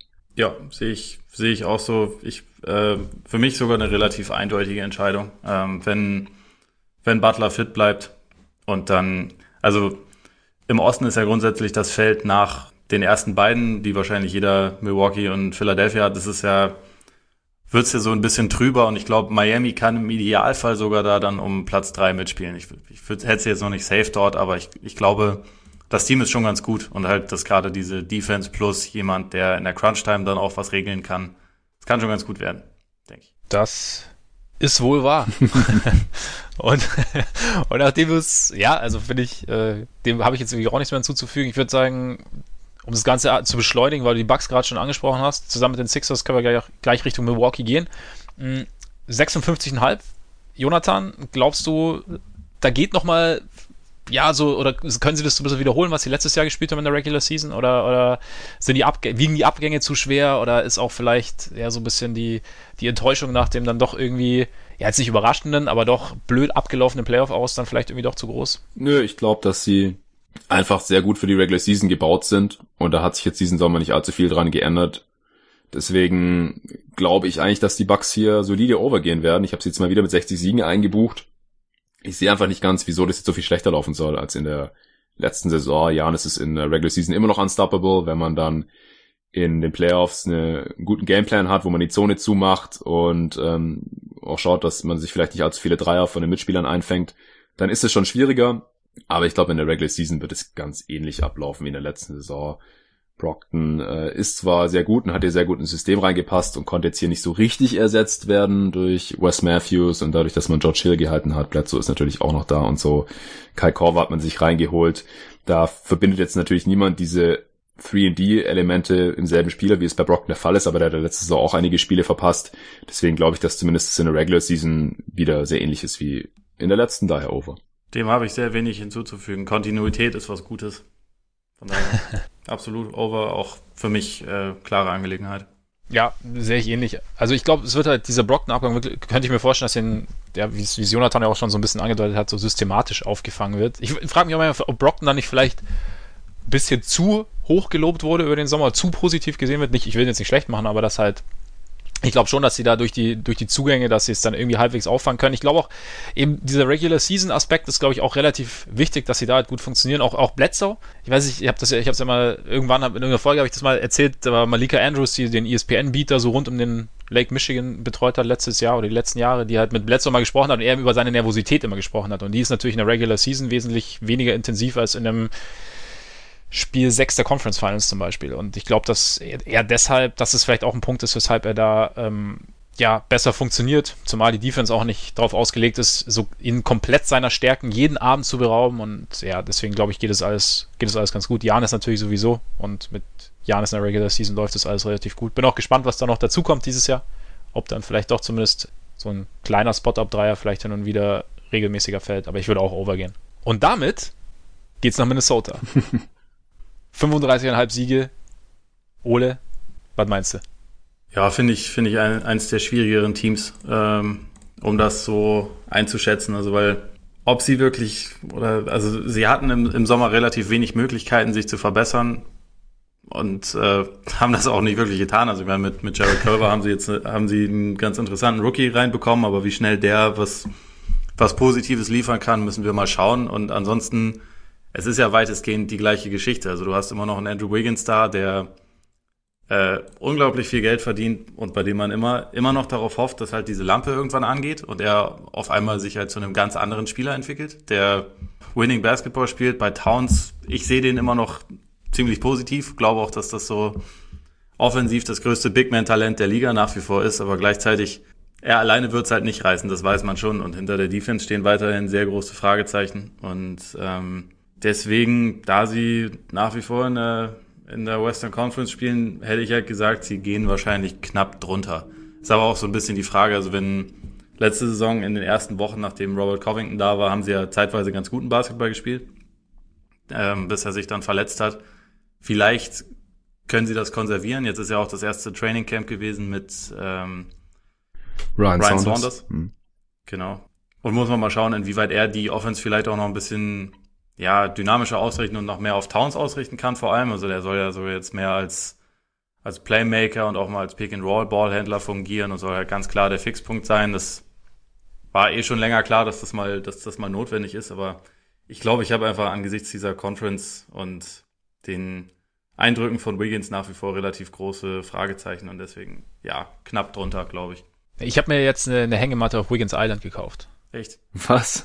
Ich habe, weil, weil er wird, er, er, wird jetzt, er wird jetzt, nachdem er jetzt nicht mehr angeschrien wird, endlich, glaube ich, äh, platzt jetzt der Knoten und äh, wir werden ein ganz anderes Spiel sehen. Nee, ich habe irgendwie, ich, das ist jetzt das letzte Jahr, in dem ich nochmal hoffe, dass irgendwas passiert. Also jetzt, es muss ja jetzt nicht den großen Knall geben, aber einfach, dass er irgendwie eine, eine Rolle findet, die zumindest ja, einen halbwegs effektiven NBA-Spieler aus ihm macht und halt auch konstanten vor allem. Und ähm, von daher, es ist, also was, wie Ole sagt, dieser Punkt mit, mit Covington finde ich schon ganz interessant, dass sie da eigentlich zu der Zeit, also, oder halt nach, kurz nach dem Trade, als Covington kam, dann irgendwie, dass sie da ganz gut funktioniert haben. Auch Ryan Saunders, das halt, ich meine, es muss ja auch irgendwie mehr über Towns gehen. Also abgesehen davon, dass es total schwachsinnig war, die letzten Jahre nicht mehr über Towns laufen zu lassen. Also sie haben halt auch sonst, finde ich, jetzt nicht so wahnsinnig viel Playmaking. Also äh, Tyus Jones ist ja jetzt auch noch weg. Ähm, sie haben zwar Shabazz Napier geholt, aber es ist jetzt auch nicht der Playmaker vor dem Herrn. Also von daher glaube ich, ist die Idee, mehr über Cat laufen zu lassen, gar nicht schlecht. Und ich sehe irgendwie, ich weiß nicht, ich sehe einen extrem guten Basketballspieler und ich sehe irgendwie Covington so als Rollenspieler gefällt mir eigentlich auch ziemlich gut und dann sehe ich halt noch einiges Solides und ich, ich würde dem Ganzen, glaube ich, ein knappes Over geben. Also minimal, vielleicht dann eben, ja, es ist dann immer so bisschen albern, 36 oder 37, wirklich minimal. Könnte ich Aber Playoff-Team halt eher nicht, meinst du damit? Nee, ja. genau. Playoff-Team eher nicht, einfach weil, ja, weil Westen auch, ich meine, im Osten sähe es vielleicht sogar anders aus. Also da könnte es, könnte es schon funktionieren, aber ist auch immer, ist natürlich sehr hypothetisch, von daher knappes Over. Ich bin auch Over. Ich habe aktuell 38 Siege eingetragen vor kurzem auch die Preview dazu aufgenommen und ich glaube einfach, dass Towns mittlerweile offensiv so gut ist und jetzt, wo auch endgültig dann alles über ihn läuft und man das auch von Anfang an so macht, weil man darf jetzt auch nicht den Start der letzten Saison vergessen. Da war Jimmy Butler noch da. Es war klar, dass er weg will. Da ist man katastrophal gestartet. Ich glaube, drei der ersten ja. zwölf Spiele hat man nur gewonnen oder sowas. Das ist dieses Jahr nicht so. Und ich glaube einfach, dass er offensiv so gut ist mittlerweile, dass er da alleine schon für eine relativ gute Offense sorgen kann. Also in Anführungsstrichen natürlich alleine, dass es auch seinen Mitspielern entsprechend leicht macht. Also bin ich da ein bisschen Towns oder Wolves Optimist. Ich bin aber eher Wiggins Pessimist im Vergleich mit Max. Also wir haben es in der Preview auch nochmal ausführlich da über ihn unterhalten gehabt. Er hat einfach bisher in seiner Karriere noch nie so richtig reingehauen, sondern sich immer so ein bisschen auf seinen Anlagen ausgeruht und es hat trotzdem immer alles für ihn geklappt. Deswegen sehe ich halt nicht so ganz, wieso ich das auf einmal alles ändern sollte. Er ist ja trotzdem äh, First Pick gewesen, trotzdem Rookie of the Year gewesen, trotzdem Max Deal bekommen und alles, obwohl er konstant underperformt. Also aus meiner Sicht wäre die ideale Rolle vielleicht, ihn mal von der Bank zu bringen, weil ich sehe halt nicht, wie er ohne Ball irgendwie besser wird. Dafür hat er nicht das Skillset. Mit dem Ball in der Hand ist er gegen andere NBA-Starter, glaube ich, ein bisschen überfordert. Also er ist noch jung genug, um noch besser zu werden, aber bei mir hat er da einfach mittlerweile den Benefit of the Doubt verloren. Aber dafür gefällt mir das restliche Team ganz gut, dann auch mit Robert Covington, was Ole gerade schon angesprochen hat. Das hat in sehr kleiner Sample Size letzte Saison schon gut funktioniert. Vielleicht dann mit ihm auf der vier. Und dann ähm, hat man jetzt halt zumindest mal eine Auswahl an verschiedenen Rollenspielern hier im Sommer dazugeholt, die auch noch relativ jung sind wo vielleicht noch ein kleiner Sprung kommen kann, wo ich jetzt noch nicht genau weiß, wer da jetzt überhaupt spielt, aber ich kann mir halt vorstellen, dass Ryan Saunders da ganz interessante Lineups draus basteln kann. Letztendlich reicht es für mich auch nicht für die Playoffs in dieser Western Conference, aber zumindest mal für ein leichtes Over. Ich finde den Ansatz ganz interessant, dass es für Wiggins eigentlich äh, trotz mangelnder Einstellung, trotz mangelnder Leistung immer geklappt hat. Und ähm, du hast natürlich schon recht, dass ich, die Einstellung ist bei ihm, glaube ich, auch echt so ein Punkt. Und äh, dass er jetzt im Sommer, deswegen habe ich es auch gesagt, mit dem er wird nicht mehr angeschrien, dass er jetzt sagt, ja, jetzt endlich mal ist ein bisschen mehr Ruhe drin und äh, rumschreien kann jeder. Spricht jetzt nicht gerade für einen kompletten Sinneswandel. Ja. Es ist ähm, bei mir, glaube ich, ich, ich habe, glaube ich, persönlich einfach so ein Idealbild von dem Spieler Wiggins, bei dem ich denke, dass er das vom, von seinen Anlagen her sein könnte und er hätte das irgendwie so gern und hat mir jetzt einfach gedacht, okay, ich versuche es jetzt noch einmal mit ihm so telepathisch. und, ähm, und deswegen, aber ja, also es gibt halt, ja, ich, ich bin gespannt, aber irgendwann, es, es gibt ja immer so diese, dieses Aufflackern. Vielleicht, weiß ich nicht, brennt es jetzt mal ein bisschen intensiver dieses Jahr oder so. Aber ja, ich finde auch so außenrum, also jetzt mal Wiggins ausgeklammert und so, aber ich finde außenrum ist es ein solides Basketballteam eigentlich. Hm. Sollen wir damit zu einem eventuell irgendwann deutlich solideren Basketballteam gehen, das aber jetzt noch schwer einzuschätzen ist, finde ich. Gerne. Meinst du eins, was genauso solide ist? Was vielleicht genauso solide ist. New Orleans. Die Pelicans mit 38,5 Siegen. Immerhin schon mal projected drei Siege mehr. Ja. Wer will?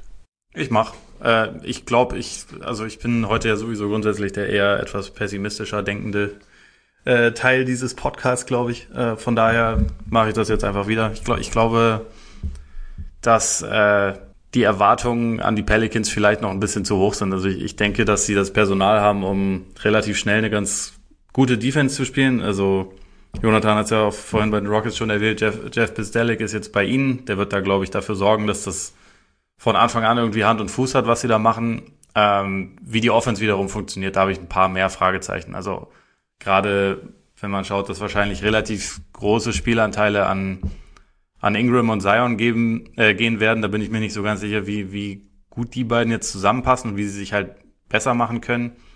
Dazu hast du natürlich mit, mit Ball, mit, äh, mit Ingram auch immer so ein paar gesundheitliche Fragezeichen. Darius Miller fällt ja bereits aus. Äh, jetzt gerade hat sich auch noch Derek Favors verletzt, wobei ich jetzt gerade nicht auf dem Schirm habe, wie lange er verletzt ist, aber ähm, da sind schon so ein paar Spieler dabei, wo man das halt nicht unbedingt jetzt immer sicher davon ausgehen kann, dass sie die ganze Zeit zur Verfügung stehen. Und deswegen glaube ich, dass die Leute, die schon davon ausgehen, dass die Pelicans auf jeden Fall um die Playoffs mitspielen werden, das vielleicht ein bisschen zu hoch sehen. Also gerade auch, weil jemand wie Zion, ich bin auch extrem gespannt auf den, aber es würde mich jetzt sehr wundern, wenn er reinkommt und halt gleich einer der 25 besten Spieler der Liga ist. Also halte ich eigentlich für ziemlich ausgeschlossen und deswegen, ich glaube, solange das, solange der Part nicht gegeben ist, sind die Pelicans halt denke ich mal, auf jeden Fall solide. Ich glaube, sie werden auch Spaß machen und ich werde sie mir relativ viel angucken. Aber 38,5 ist vielleicht ein kleines bisschen zu hoch. Also so 36, 37 oder sowas. In der Richtung hätte ich sie wahrscheinlich. Also ich sehe die Upside bei diesem Team äh, ziemlich hoch. Also das kann sehr gut funktionieren. Man kann eine sehr gute Defense stellen mit diesem Personal, äh, hast du ja gerade schon erwähnt, Ole, und auch eben mit Jeff Bestelik, der hier als Defensive Coordinator von den Rockets rübergekommen ist, da habe ich vorhin auch schon kurz erwähnt, der dann da Alvin Gentry unter die Arme greifen kann.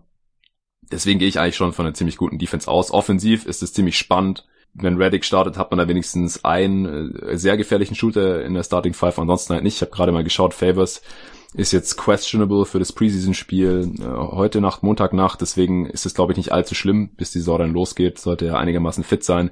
Aber ansonsten, ja, hängt viel davon ab, wie die Leute sind und auch halt bei Zion. Also da habe ich auch ein bisschen Angst, dass einfach die Kräfte, die da immer auf seine Gelenke wirken, wenn er spielt, und ähm, er kennt halt irgendwie auch fast nur Vollgas, dann äh, weiß ich halt nicht, ob er nicht hier und da ein paar Spiele verpassen werden muss, fast schon.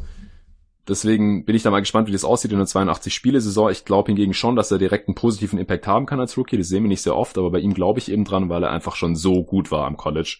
Und auch in einer Situation, die jetzt vom Spacing her und so nicht optimal war. Das sehe ich bei den Pelicans eigentlich fast schon besser als noch bei Duke. Ich habe ihn sehr viel spielen sehen da am College und bin einfach begeistert von ihm. Hoffe auch, dass äh, es direkt läuft da in New Orleans, aber die Line finde ich halt auch ein bisschen zu hoch. Also es kann im Best Case aus meiner Sicht schon über 40 Siege und im mittleren 40er Bereich Kampf um die Playoffs und so weiter. Das kann alles gehen. Aber ich sehe es im Moment eher unwahrscheinlicher und deswegen habe ich 38 Siege tatsächlich hier eingetragen, genauso viel wie bei den Wolves. Aber es wäre halt im Gegensatz zu den Wolves, da die Line höher ist, hier ganz knapp anders ich finde auch, es liegen einfach wahnsinnig viele interessante Teile jetzt quasi vor Alvin Gentry. Also, und äh, wenn man die gut zusammensetzt und wenn die gut funktionieren, glaube ich, ist da auch, ist da auch viel Potenzial da, wie du, wie du sagst, Jonathan. Mm, ich bin halt, ich, es ist halt, es, ich glaube, es wird halt einfach eine Zeit lang dauern, weil bis, bis man da irgendwie so die richtigen, ja, die richtigen Teile rund um Zion gefunden hat, wer, wer passt mit wem zusammen. Ich, die, die Spacing-Geschichte, also ich glaube, dadurch, dass sie schnell spielen wollen, könnte sich das teilweise ein wenig erübrigen. Also ja. zumal du eben Reddick auch hast. Also ich glaube, das gerade in der Regular Season, glaube ich, könnte das schon noch funktionieren. Wie es halt, ja, dann im, im, im Setplay wird, ja, muss man mal sehen. Wobei ja durchaus auch mit, mit Lonzo hast du zumindest mal einen kreativen Spieler. Ich, ich mag ja, ich finde ja die Vorstellung Holiday Lonzo schon irgendwie interessant, auch wenn dann, wie gesagt, du hast halt diesen Shooting-Aspekt. Wobei natürlich, ich bin, ich finde es interessant, wie sein Jumper mittlerweile aussieht. Nicht, dass ich jetzt denke, dass der jetzt perfekt ist, aber da hat sich schon einiges getan, finde ich, über den Sommer, was man jetzt so zumindest vor diesen Videos gesehen hat. Im Spiel ist natürlich nochmal was anderes, kann ich jetzt noch nicht einschätzen, aber da bin ich mal gespannt. Aber ja, ich denke auch, dass die Upside relativ hoch ist, aber ich glaube auch, dass diese 38,5 minimal zu hoch sind einfach. Weil, weil für mich auch einfach noch zu viele Fragezeichen sind. Du hast einen Rookie als Fixpunkt, glaube ich, halt einen, einen besonderen Rookie zwar, aber trotzdem ist vielleicht auch so ein Punkt, ein, ein Rookie, den, den, den, kennt noch niemand als Mitspieler. Ich glaube, das ist vielleicht auch nochmal sowas, wo du, wo es dann nochmal dauert, bis du, bis sich alle so ein bisschen an ihn gewöhnt haben. Und Zion als Spielertypen kennen, glaube ich, sowieso die allerwenigsten. Einfach weil es, weil er halt irgendwie so speziell ist, zumindest so speziell wirkt auf mich. Und dann ist vielleicht, dauert es vielleicht auch ein bisschen, bis man da so ein bisschen das Potenzial auch wirklich nutzen kann. Und dann wird es dann am Ende, also Playoffs glaube ich eben jetzt auch noch nicht und am Ende vielleicht dann ja um die 37, 38 und dann, ja, Ingram ist natürlich auch noch eine Frage, welche Rolle man ihm dann zuteilt, ob er vielleicht irgendwann von der Bank kommt. Mhm. Das ist aber, wie gesagt, also ich finde es ich find's ein saumäßig spannendes Team, einfach weil es, so, weil es so viele Teile sind, die du irgendwie auf unterschiedliche Arten zusammensetzen kannst und dann halt einfach sehen musst, was dann am besten im Endeffekt, im Endeffekt funktioniert. Also sowohl zwischendrin als auch dann natürlich als, als Closing Lineup und so. Werde ich auf jeden Fall öfter mal anschauen. Das auf jeden Fall. Gut, äh, boah. Pelicans, über die Pelicans zu sprechen macht Spaß. Nix weiß ich jetzt nicht, ob das so Spaß macht. Ja, dann fang du doch an. So, soll, soll ich anfangen? Äh, 27,5, äh, ja, würde ich jetzt, würde ich jetzt, würde ich drunter gehen. Einfach weil, ja, sie haben irgendwie schon Spieler, die, die, die sagen wir mal in Anführungszeichen, theoretisch halb, halbwegs bedeutsam in Basketball bringen können. Also so Wayne Ellington oder auch Marcus Morris hat schon, hat schon irgendwie in einem gewissen Setup geliefert. Es ist jetzt nicht irgendwie alles schlecht. Ich meine, Julius Randle ist für sich, kann für sich auch zocken quasi. Aber sie haben A, wahnsinnig viele Power Forwards, sie haben wahnsinnig viele junge Spieler und ich glaube, es ist auch ein bisschen entscheidend, wie das mit Mitchell Robinson, Kevin Knox, RJ Barrett, wie das alles funktioniert, wer mit wem funktioniert. Äh, auch so ein bisschen, für mich halt auch so ein bisschen Try and Error einfach bei den Knicks. Also einfach nochmal, die, die Jungen dürfen sich ausprobieren, es wird geguckt, wer zu den Jungen passt und dann halt, wie gesagt, hast du diese Power-Forward-Schlagseite und deswegen glaube ich jetzt nicht, dass da, dass ich finde die 27,5 finde ich gar nicht so wenig, ehrlich gesagt, für so ein Team. Ich weiß nicht, wie seht ihr das? Ist fettes Under für mich. Also mal ja. abgesehen davon, wie man die Deals findet, die sie im Sommer rausgegeben haben, ist zum Glück nichts Langfristiges dabei. aber ich sehe einfach kaum Lineups, die wirklich funktionieren können in diesem Team. Leider. Also man hat Werts, aber mischt man die dann irgendwie mit den jungen Spielern, die wahrscheinlich noch nicht so genau wissen, wie man es überhaupt hier erfolgreich im Basketball spielt, oder äh, will man dann irgendwelche Lineups, äh, die fast nur aus Veterans bestehen, aufs Feld schicken? Äh, oder wenn man dann halt die äh, Lineups rausschickt, die hauptsächlich aus jungen Spielern bestehen, dann äh, gewinnt man damit wahrscheinlich keinen Blumentopf, aber dafür hat man dann wenigstens ein bisschen Spielerentwicklung, worauf eigentlich der Fokus jetzt liegen sollte. Mhm. Mit den ganzen jungen Talenten, die man ja tatsächlich auch im Kader hat. Also ein paar dieser Spieler hätten wahrscheinlich irgendwie Sinn gemacht, aber so sehe ich halt nicht genau, wer überhaupt in dieser Rotation drin ist. Ich habe auch schon viele Knicks-Fans direkt angesprochen auf Twitter, wenn es immer hieß, ja, die Knicks, die holen 30 Siege vielleicht oder sowas. Hab ich immer gefragt, okay, aber wer sind überhaupt die Starting Five? Und wer kommt von der Bank und welche spielen dann auch nicht? Das konnte mir keiner beantworten. Ich weiß es auch nicht. Wenn es ein paar Verletzungen gibt, dann erübrigt sich vielleicht der ein oder andere Fall und man ist immerhin tief. Aber ich habe echt wirklich Schwierigkeiten hier Lineups zusammenzubasteln, die sowohl offensiv als auch defensiv kompetent sind, oder dass man sagen kann, die haben öfters mal die Chance, ein Spiel zu gewinnen. Also ich sehe sie echt nicht im hohen 20er Bereich, geschweige denn bei über 30 oder so. Deswegen würde ich hier undergehen. Ja, mich hat das auch sehr gewundert, dass sie da zehneinhalb Siege draufgepackt haben von, von der letzten Saison. Äh, von daher, ich, ihr habt im Prinzip alles gesagt. Also ich, ich meine, gerade bei RJ Barrett bin ich mal gespannt, wie er spielen wird. Und ansonsten, ja, Max hat es angesprochen, es ist schon, glaube ich, eine, eine Trial-and-Error-Saison, wo halt letztendlich viele von den Vets, die da sind und teilweise auch von den Jungspielern halt irgendwie die Chance haben, nochmal zu zeigen, okay, vielleicht passe ich ganz gut zu Barrett. Also ich meine, für einen Frank Nilikina wird es ja dann langsam zum Beispiel auch mal äh, die Frage, ob es nochmal was wird in der NBA oder beziehungsweise bei den Knicks oder eher nicht. Und ähm, ich glaube, das wird halt so eine Saison, wo alle so ein bisschen vorspielen letztendlich. Und ich meine, Mitchell Robinson und Barrett sind sicherlich äh, ganz fix eingeplant für länger, Kevin Knox wahrscheinlich auch und alle, alle anderen dürfen mal schauen, wie es läuft. Und also, wo die jetzt 28 Siege herbekommen sollen, sehe ich auch nicht. Deswegen auch klar an da. Auch hier ist wahrscheinlich dann. Überall Einigkeit. Ja. Und auch hier ist wahrscheinlich wieder ein Faktor nicht zu verachten. Und zwar, es gibt einfach extrem viele Knicks-Fans. Der Markt genau. ist riesig. Die Fans sind natürlich naturgemäß immer eher ein bisschen optimistischer und haben Hoffnung, dass mhm. es irgendwie funktioniert. Und deswegen gehen wahrscheinlich, würden viele über eine Line gehen, die eher bei 25 oder 24 liegt, wie wir es bei den anderen schlechten Teams jetzt hier gesehen haben. Und äh, das wollen die Wettanbieter halt nicht und deswegen wird die dann nach oben korrigiert und deswegen liegt die wahrscheinlich hier ja, bei 27,5. Deswegen würde ich da halt bei Default direkt mal ein paar Siege abziehen. Und wie gesagt, ich kann mir gerade nicht vorstellen, wie man hier eine funktionierende Offense aufs Parkett bekommen soll. Man hat keinen Playmaker oder Ballhändler, der einem eine solide Offense garantieren kann. Nicht mal ansatzweise in meinen Augenstand heute. Und auch defensiv, da hat man so viele miese Defender drin. Man hat hier und da mal einen, der ganz gut sein kann mit Nelikina und mit Robinson. Leute, die solide sein können vielleicht, aber wie das alles zusammenpasst, sehe ich halt einfach überhaupt nicht. Tue ich mich auch schwer und damit zu den Thunder. 33,5 ja, das ist für mich äh, eins der schwierigsten Teams, einfach weil man nicht so genau einschätzen kann, wo es in der, im, im Lauf dieser Saison hingehen wird für sie. Ja. Also, wenn man so jetzt auf den Kader guckt, da sind schon absolut die Leute da, um mehr als 33,5 Siege zu holen, meiner Meinung nach. Man weiß es halt nur nicht, inwieweit ein Chris Paul für die gesamte Saison einzuplanen ist. Also ob er entweder halt, ob sie einen Abnehmer finden für den Vertrag oder ob sie irgendwann sagen, du, es geht jetzt eher um um Shay, setz dich mal hin, alter Mann, wir, wir, wir finden irgendwie andere Möglichkeiten. Und äh, auch bei einem Gallinari, der auf einem auslaufenden Vertrag ist, der eigentlich für einen Contender meiner Meinung nach durchaus einen Reiz hat. Also einfach, wenn er, wenn er so die Form, die er letzte Saison gezeigt hat, bei den Clippers einigermaßen konservieren kann, ist das ja ein Spieler, für den es durchaus einen Markt geben wird Richtung Deadline. Und dann ist halt die Frage, ob sie den behalten und ob sie versuchen wollen, aus dieser Saison irgendwie alles rauszuholen oder ob sie mehr auf den bereits eingeschlagen, äh, eingeschlagenen Weg gehen, der heißt mehr Picks, äh, selbst wenn sie irgendwann zu viele Picks haben, um diesen Kader jemals zu füllen. Ähm, aber Stand jetzt würde ich tatsächlich sagen, sie landen wahrscheinlich ein kleines bisschen drüber, einfach weil ich da schon einige Spieler sehe, die, wie gesagt, gut sind und die auch zusammen funktionieren können und auch also das Ding ist ja, sowohl bei, bei Adams zum Beispiel als auch bei Paul wird es jetzt nicht ganz einfach sein, einen, einen Abnehmer zu finden. Und auch bei, bei, bei Schröder. Und dann muss man halt mal schauen. Aber ich glaube schon eher Mitte 30 als Anfang 30. Also als Siegzahl würde ich sagen. Wie seht ihr das? Ganz kurz, weil, weil du es gerade angesprochen hast, gibt es für dich dann ein Szenario, dass, dass Adams für die Celtics Sinn ergeben würde? Oder dass sie, dass sie irgendwie sich bemühen sollten in die Richtung? Kommt ein bisschen drauf an, wie fit er ist. Also, das ging, finde ich, in der letzten Saison teilweise schon ein bisschen in die falsche Richtung bei ihm, auch wenn er jetzt nicht alt ist. Wenn er so die Form von vor zwei, drei Jahren nochmal hat, dann ist das schon ein interessanter Spieler, wobei man da jetzt halt schauen muss, inwieweit man das mit den, mit den Verträgen angleichen kann, weil er halt auch seine, diese Saison knapp 26 Millionen verdient, die Saison drauf 27,5, also da muss ich dann also schon auf ein Paket finden lassen. Ja, ja genau. Das ist halt schon relativ teuer. Grundsätzlich wäre es wahrscheinlich jemand, der schon einigermaßen reinpassen würde, aber es würde mich eigentlich wundern, wenn die Celtics das machen. Ja, okay. also du hast ja gerade schon angedeutet, sie haben einfach gar keine Verträge in der Reichweite, die sie abgeben können. Also nur Walker und Hayward. Ja.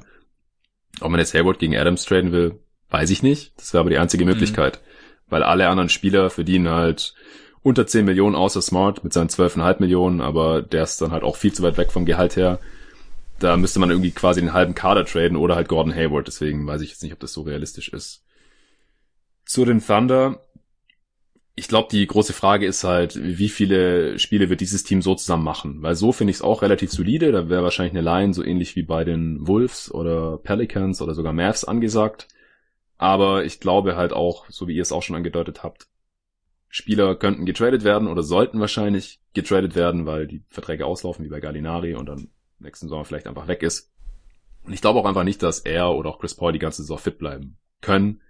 Oder dass sie dann gegen Ende, wenn man dann eh nicht um die Playoffs mitspielt, vielleicht auch geschont werden und dann gibt man halt lieber den jüngeren Spielern die Spielzeit und so. Ich meine, auch der Jeremy Grant Trade, der hat ja schon so ein bisschen in die Richtung gezeigt, dass es jetzt hier nicht mehr unbedingt darum geht, in die Playoffs zu kommen. Also klar, man ist so aus der mhm. Luxury Tax rausgekommen. Das war vielleicht auch wichtig in so einem kleinen Markt, wenn man kein wannabe Contender mehr ist oder so.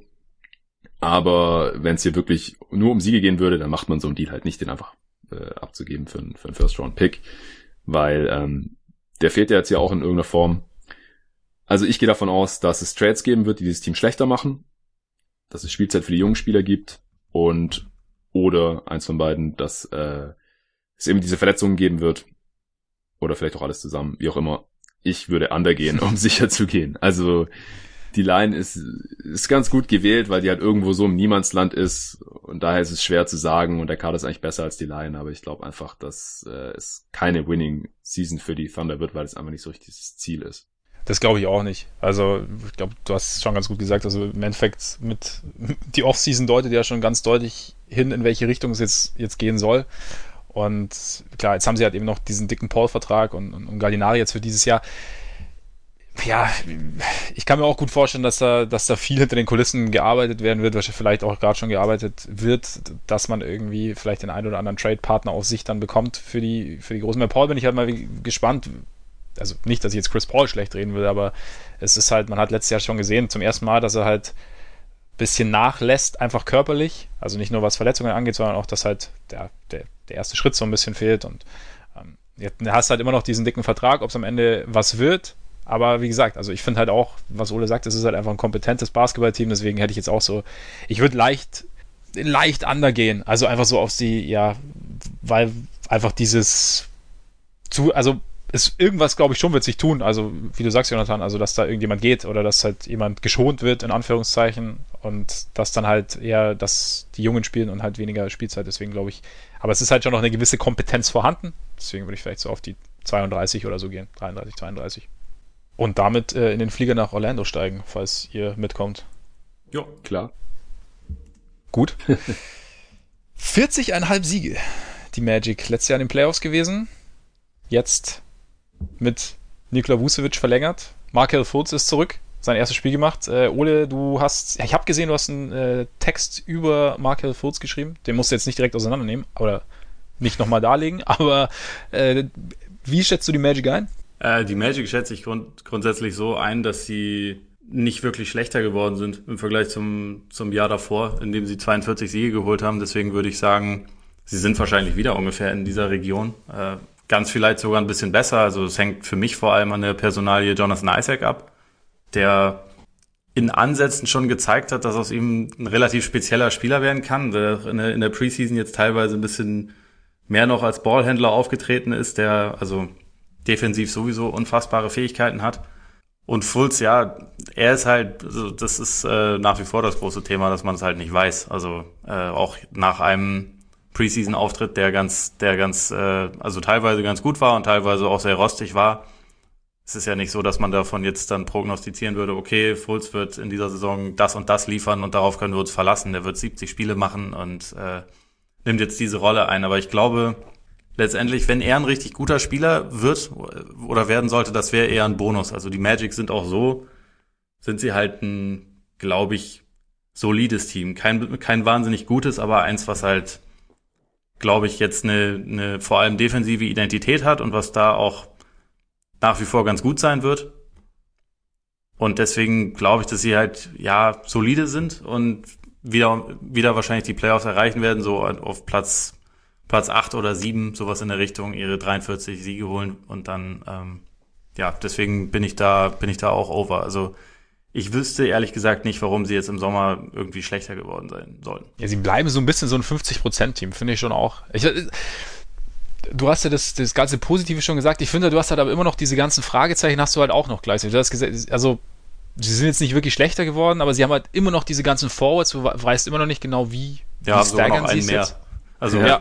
die Verpflichtung von Alpha Rug Amino beispielsweise ja. war jetzt eine, genau. die ich absolut nicht positiv gesehen habe, weil ja. der eigentlich, also das ist zwar schon ein wertvoller Spieler oder kann es sein, aber eigentlich in dem Kontext die Sachen, die Sachen, die er gut macht, die waren absolut nicht Sachen, die ihnen gefehlt haben. Ja, genau. Und äh, in Portland hat er schon auch sehr, sehr, sehr davon gelebt, dass er halt von äh, mit Lillard jemanden hatte, der die paar Fähigkeiten, die er offensiv hatte, sehr gut eingesetzt hat. Und diese mhm. Person ist jetzt bei Orlando nicht unbedingt im Kader.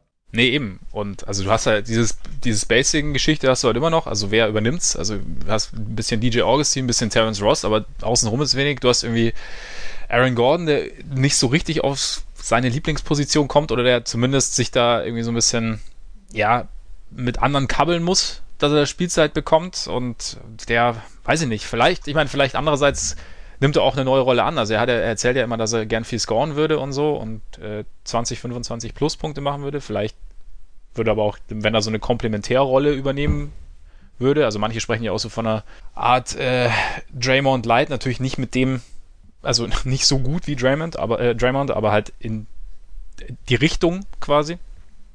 Aber ja, ich weiß nicht, ist für mich, wie gesagt, also ich glaube, sie, sie bleiben halt ein, ein solides bis gutes Basketballteam, das halt dessen Ceiling nicht, nicht wahnsinnig hoch ist. Und da bin ich vielleicht so, da kann Fultz vielleicht schon noch ein bisschen was drehen, wenn er so ein bisschen irgendwann an seinem Potenzial kratzt. Das wird jetzt, glaube ich, jetzt nicht so wahnsinnig schnell passieren, einfach weil ich glaube, am Ende es jetzt primär mal darauf ankommt, dass er ja, sich in der NBA zurechtfindet und irgendwie seinen Platz in der NBA findet und auch ähm, ja, so ein bisschen so ein Vertrauen findet.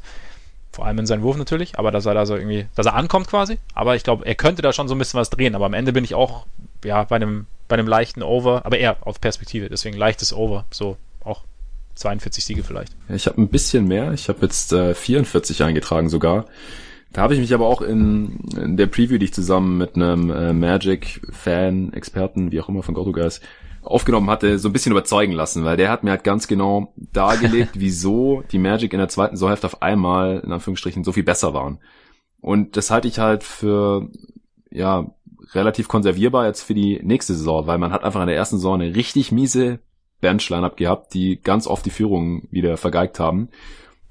Mit Jerry Grant und äh, Mo Bamba und so. Und äh, da hat man dann ähm, eben leichte Upgrades gehabt in Form von Cam Burge auf der 5 und äh, immerhin Michael Carter Williams statt Jerry Grant.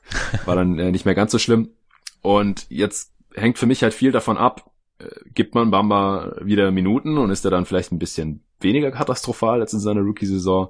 Und äh, inwiefern ist Fullzeit besser als Grant oder vielleicht sogar Michael Carter Williams? Das wäre natürlich dann ein riesiges äh, Plus, weil ihr habt ja schon gesagt, in der Offseason hat man halt die großen Bauspe Baustellen, Playmaking und auch Spacing mit dem Amino-Signing überhaupt nicht behoben und auch sonst nicht behoben. Das habe ich da auch massiv angekreidet, musste ich mich auf Twitter auch ein bisschen verteidigen für diesen Take, weil viele das Amino-Signing halt irgendwie als alternativlos angesehen haben. Ich habe dann gesagt, okay, dann hätte ich halt die Mid-Level-Exception vielleicht gar nicht erst genutzt und geschaut, was da noch an Richtung Buyout-Kandidaten geht oder so, weil Amino hatte ich halt auch für ein bisschen redundant hier von der Bank. Aber unterm Strich denke ich einfach, dass das Team eher so auftreten kann wie in der zweiten Saisonhälfte, wo man dann extrem gut war. Jetzt äh, vielleicht nicht die, was war das, Top 2 oder Top 3 Defense hatte man da, glaube ich, sogar. Das vielleicht nicht dann über die ganze Saison, aber so, dass man halt schon ähm, eben ein 500-Team oder ein bisschen besser ist und dann ist man halt schon direkt über dieser Line drüber.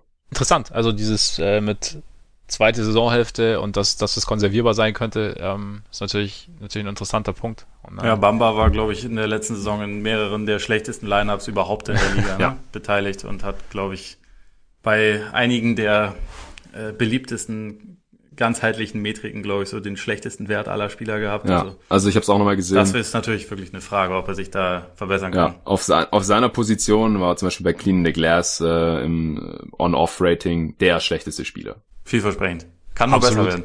Eigentlich. Ja, Stimmt. kann fast nur besser werden. Er hat ja ansprechende Tools und äh, wie gesagt, müssen halt schauen, ob er einfach nicht mehr katastrophal ist. Ja. da, ist zumindest, da ist zumindest mal die Latte nicht so hoch. Vielleicht geht es ja. ja. Philly, 53,5. Jonathan, drüber oder drunter? Äh, ganz knappes Over habe ich hier mit 54. Jetzt nachdem Embiid gesagt hat, dass sein Ziel ist, 70 Spiele zu machen und nicht vielleicht nur 60 oder so, bin ich da auch ein bisschen selbstbewusster mit dem Over, aber es ist halt schon verdammt knapp. Also ich glaube, die Defense wird phänomenal sein von diesem Team. Offensiv mache ich mir da ein bisschen Sorgen, vor allem für die Playoffs. Auch wieder Stichwort Spacing und Ballhandling, weil wir haben ja gesehen, was Ben Simmons in den Playoffs so macht, beziehungsweise nicht macht. Und dann muss der Ball halt erstmal irgendwie zu Embiid kommen und Horford dann irgendwie da auf der Vier neben Embiid. Äh, ist zwar solider Werfer und auch Passer, aber jetzt halt auch niemand, über den wir die Offense da laufen lassen kann. Josh Richardson ist noch da, Tobias Harris ist noch da. Mal gucken, was die machen können dann mit dem Ball in der Hand. Aber in der Regular Season denke ich halt, dass es relativ schwer, ähm, ja, dass es ein gutes Team ist. Jetzt nicht relativ schwer zu stoppen, wäre zu viel gesagt, aber dass auch da die Offense zumindest gegen die meisten Teams funktioniert. Man ist einfach extrem riesig, man kann da viele Teams einfach überpowern. In Transition dann auch sowieso, auch mit Ben Simmons.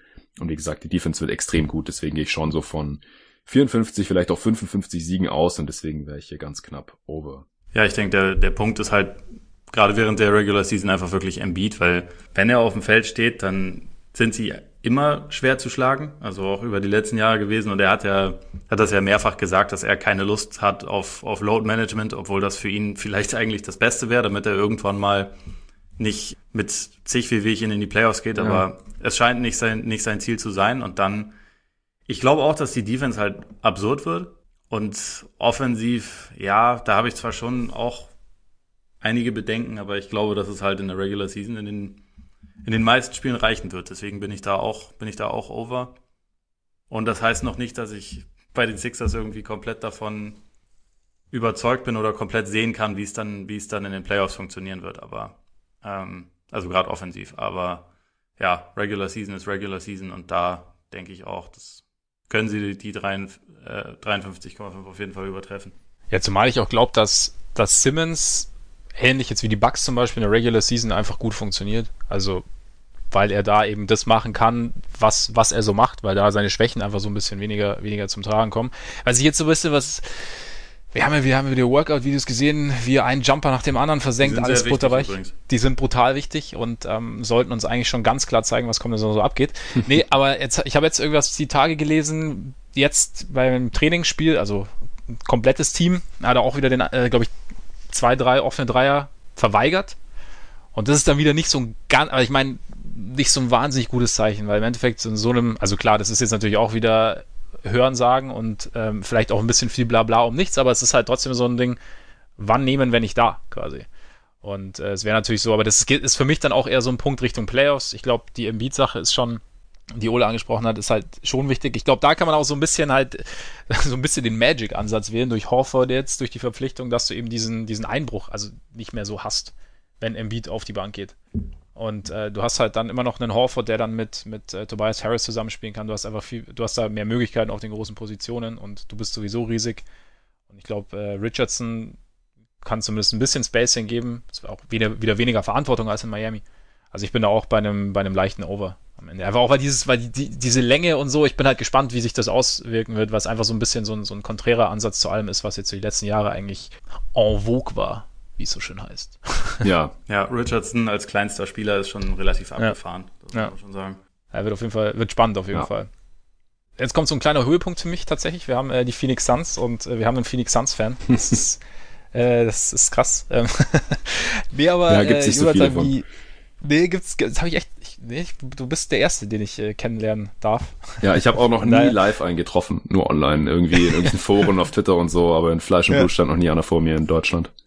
Wie siehst du denn so jetzt so ein bisschen, klar, jetzt die Offseason, so die Verpflichtung jetzt auch von Ricky Rubio und glaubst du, dass sich das wahnsinnig positiv auswirkt und ob das dann auch die 27,5 Siege geknackt werden könnten, die DraftKings so ansetzt? Ja, es gibt auch eine Line, die mir 29,5 liegt da sehe ich schon relativ knapp, aber 27,5, wenn sie da wieder drunter fallen, dann wäre ich schon ein bisschen enttäuscht. Also ich rechne jetzt schon mit so ungefähr 30 Siegen. Ich sehe jetzt beim besten Willen keinen ausgeglichenen Rekord oder irgendwie Playoffs oder so, wie es der ein oder andere Suns-Fan mit rosa-roter Brille auf Twitter so sieht. Aber man hat halt, man darf jetzt nicht zu sehr auf diese 19 Siege der letzten Saison äh, gucken, weil einfach kaum noch Spieler da sind. Also nur noch drei Spieler, die die die Saison da letztes, letztes Jahr angefangen haben, sind überhaupt da von diesem Team. Und das sind halt die Besten in Form von äh, Booker, Aiton und Bridges und halt Ubre, der im Laufe der Saison noch, Verlauf der Saison noch dazu kam.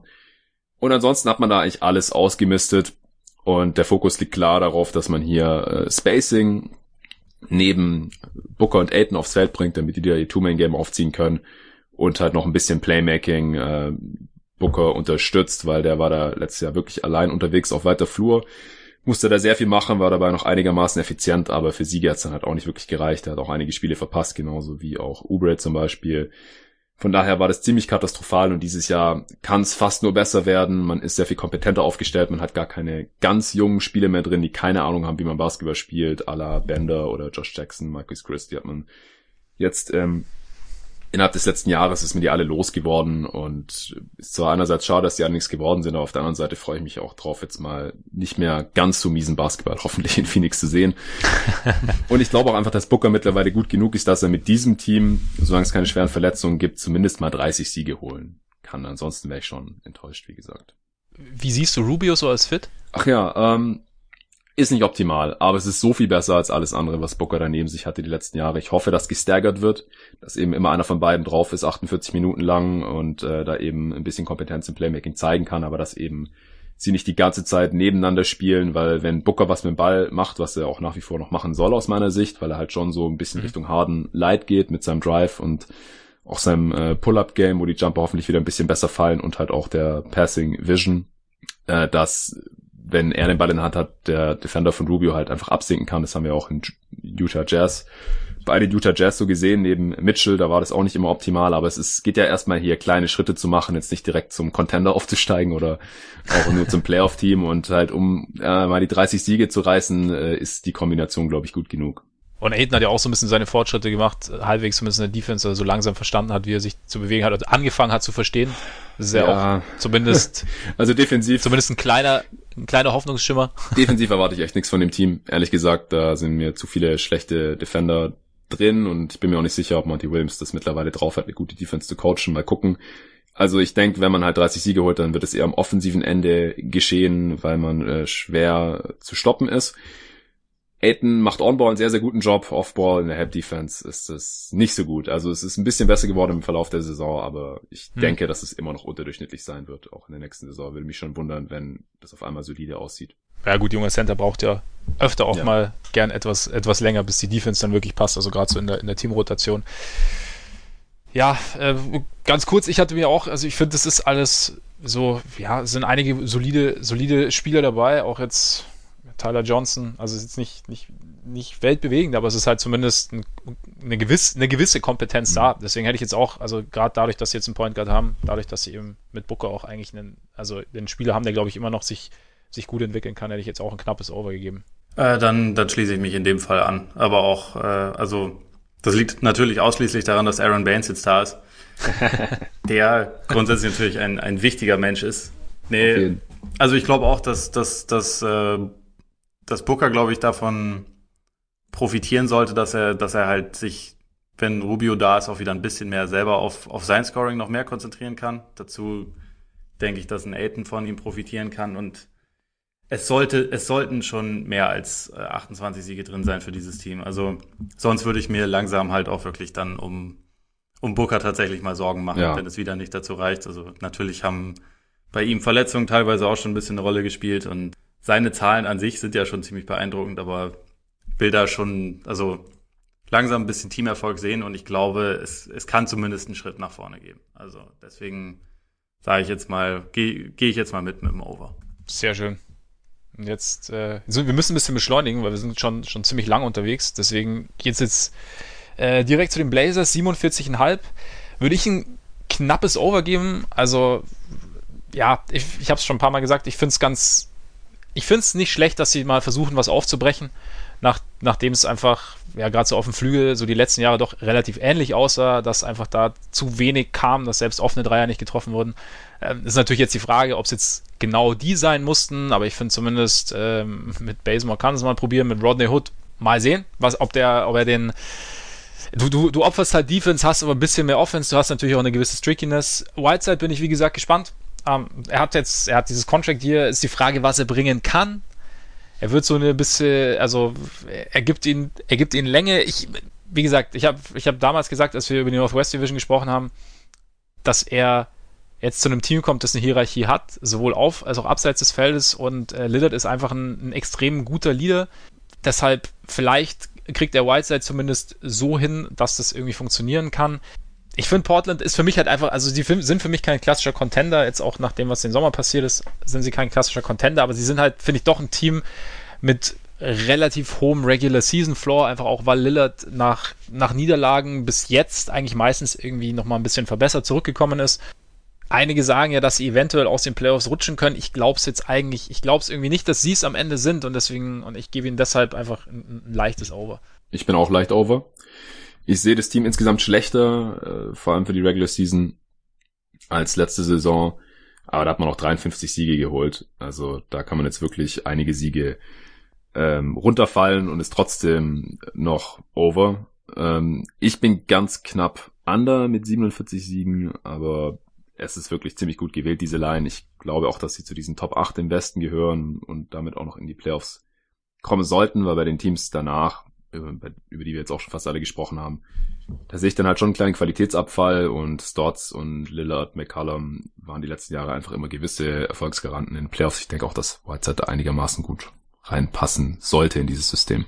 Ja, ich schließe mich in dem Fall Jonathan an, bin auch ganz knapp drunter, glaube aber auch, dass sie die Playoffs erreichen werden. Ich, ich denke halt, dass die Defense schon einen relativ großen Schritt zurück machen könnte. Die Offense wird dafür vielleicht ein bisschen, bisschen gefährlicher werden. Insgesamt ist Lillard einfach wahrscheinlich zu gut, als dass da jetzt wirklich die mega großen Probleme entstehen können. Also ich, ich glaube auch, sie sind, sie sind auf jeden Fall schlechter geworden, aber immer noch gut genug für die Playoffs. Und um die zu erreichen, könnte es sein, dass sie sich mit den, mit den Kings kabbeln müssen, um mal wieder einen Sensationsübergang zu liefern. auch wenn deren auch wenn deren Projected Wins nur bei 38,5 sind. Die Kings sind ja relativ beliebt mittlerweile. Also es, es, hat sich so die letzten zwei Jahre so ein bisschen gewandelt. Ich weiß nicht, Jonathan, glaub, glaubst du dran, dass es schon Richtung Playoffs gehen kann? Oder ist es einfach noch zu früh? Brauchst, brauchst du noch mehr Entwicklungsschritte zwischendrin? Ich denke einfach, dass sie eben nicht zu diesen Top 8 gehören und dass deswegen eins dieser Top 8 etablierteren Playoff-Teams rausfallen müsste, dass sie ernsthaft eine Chance haben. Aber ich sehe jetzt auch nicht so ganz, wieso sie nicht besser sein sollten als in der letzten Regular Season. Ja, sie waren ein Überraschungsteam und da hat keiner so richtig mit gerechnet. Und ja, sie haben jetzt einen Coach ausgetauscht und noch ein paar neue Spieler in der Rotation. Aber ich finde, die machen alle irgendwo Sinn. Teilweise natürlich eher überbezahlt, aber das muss man halt machen in Sacramento. Aber ich denke halt auch, dass Dwayne Dedman ein Riesen-Upgrade gegenüber Willie Colley ist zum Beispiel. Bei Fox und Bagley und auch Hield kann man sich vielleicht noch einen kleinen Entwicklungsschritt erwarten. Vielleicht auch Bogdanovic. Barnes passt da auch irgendwie rein. Ariza von der Bank ist auch okay, genauso Corey Joseph. Also ich denke einfach, dass das ein ziemlich kompetentes Team ist und wenn die nicht wieder mindestens 39 Siege erreichen wie in der letzten Saison, dann würde es mich schon sehr wundern und dann wäre man ja schon over und ich habe denen jetzt sogar 42 Siege gegeben hier in meinem Sheet. Also ist für mich relativ deutliches Over in dem Fall.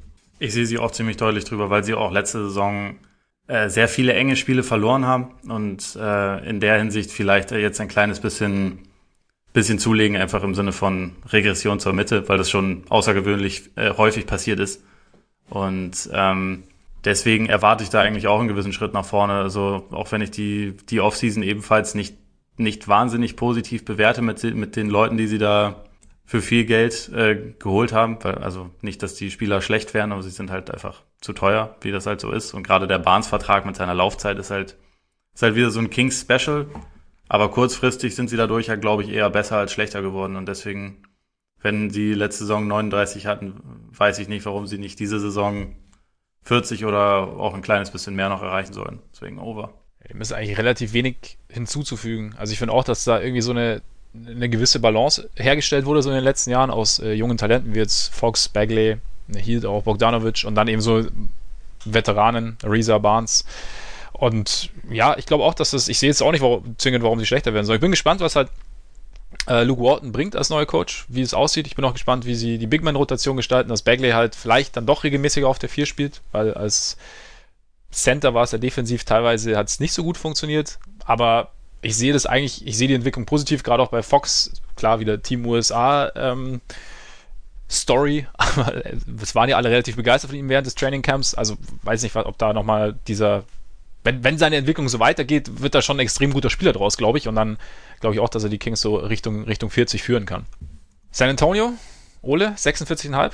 Ich würde gerne anders sagen, so wie ich das letzte Saison auch getan habe, aber das macht bei den Spurs keinen Sinn. Die werden da schon irgendwie drüber kommen. ja. Also den Respekt habe ich da jetzt mittlerweile einfach. Und es ist nach wie vor so, dass ich kein Fan von The Rosen bin, den sie jetzt anscheinend auch noch wieder verlängern wollen. Ich kein, kein übermäßig großer Fan von Aldridge bin aber gleichzeitig die Infrastruktur ist da, sie funktioniert, äh, die Spurs wissen, was sie tun. Und es kommt halt einfach DeJounte Murray jetzt zurück, der auch ein bisschen schwer einzuschätzen ist, weil das, was man tatsächlich in der NBA von ihm bisher sehen konnte, war toller Verteidiger, offensiv eher limitiert. Und dann gab es halt letzte Saison, bevor es dann, bevor er sich verletzt hat, gab es diese extremen also ungewöhnlich lauten Stimmen aus, äh, aus dem Spurs-Camp, wie was für einen krassen er Entwicklungsschritt der gemacht hat und dass das quasi die nächste Kawhi-Story ist, die sie da hinlegen und äh, also quasi so nach dem Motto, dass er jetzt halt diesen, diesen riesen Jump machen wird. Und deswegen, ja, glaube ich schon, dass er da halt einfach nochmal eine ganz neue Komponente reinbringen wird. Defensiv ist sowieso, wenn er und White gleichzeitig auf dem Court stehen wird, werden halt die gegnerischen Guards nicht wahnsinnig viel Spaß haben. Und dazu ist es einfach so, während andere Teams Fehler machen, verzichten die Spurs weitestgehend drauf. Und deswegen bin ich da am Ende doch wieder over, auch wenn ich nicht so richtig weiß, warum. Also warum es so gut nach wie vor funktioniert. Aber ich glaube halt, dass es wieder so sein wird.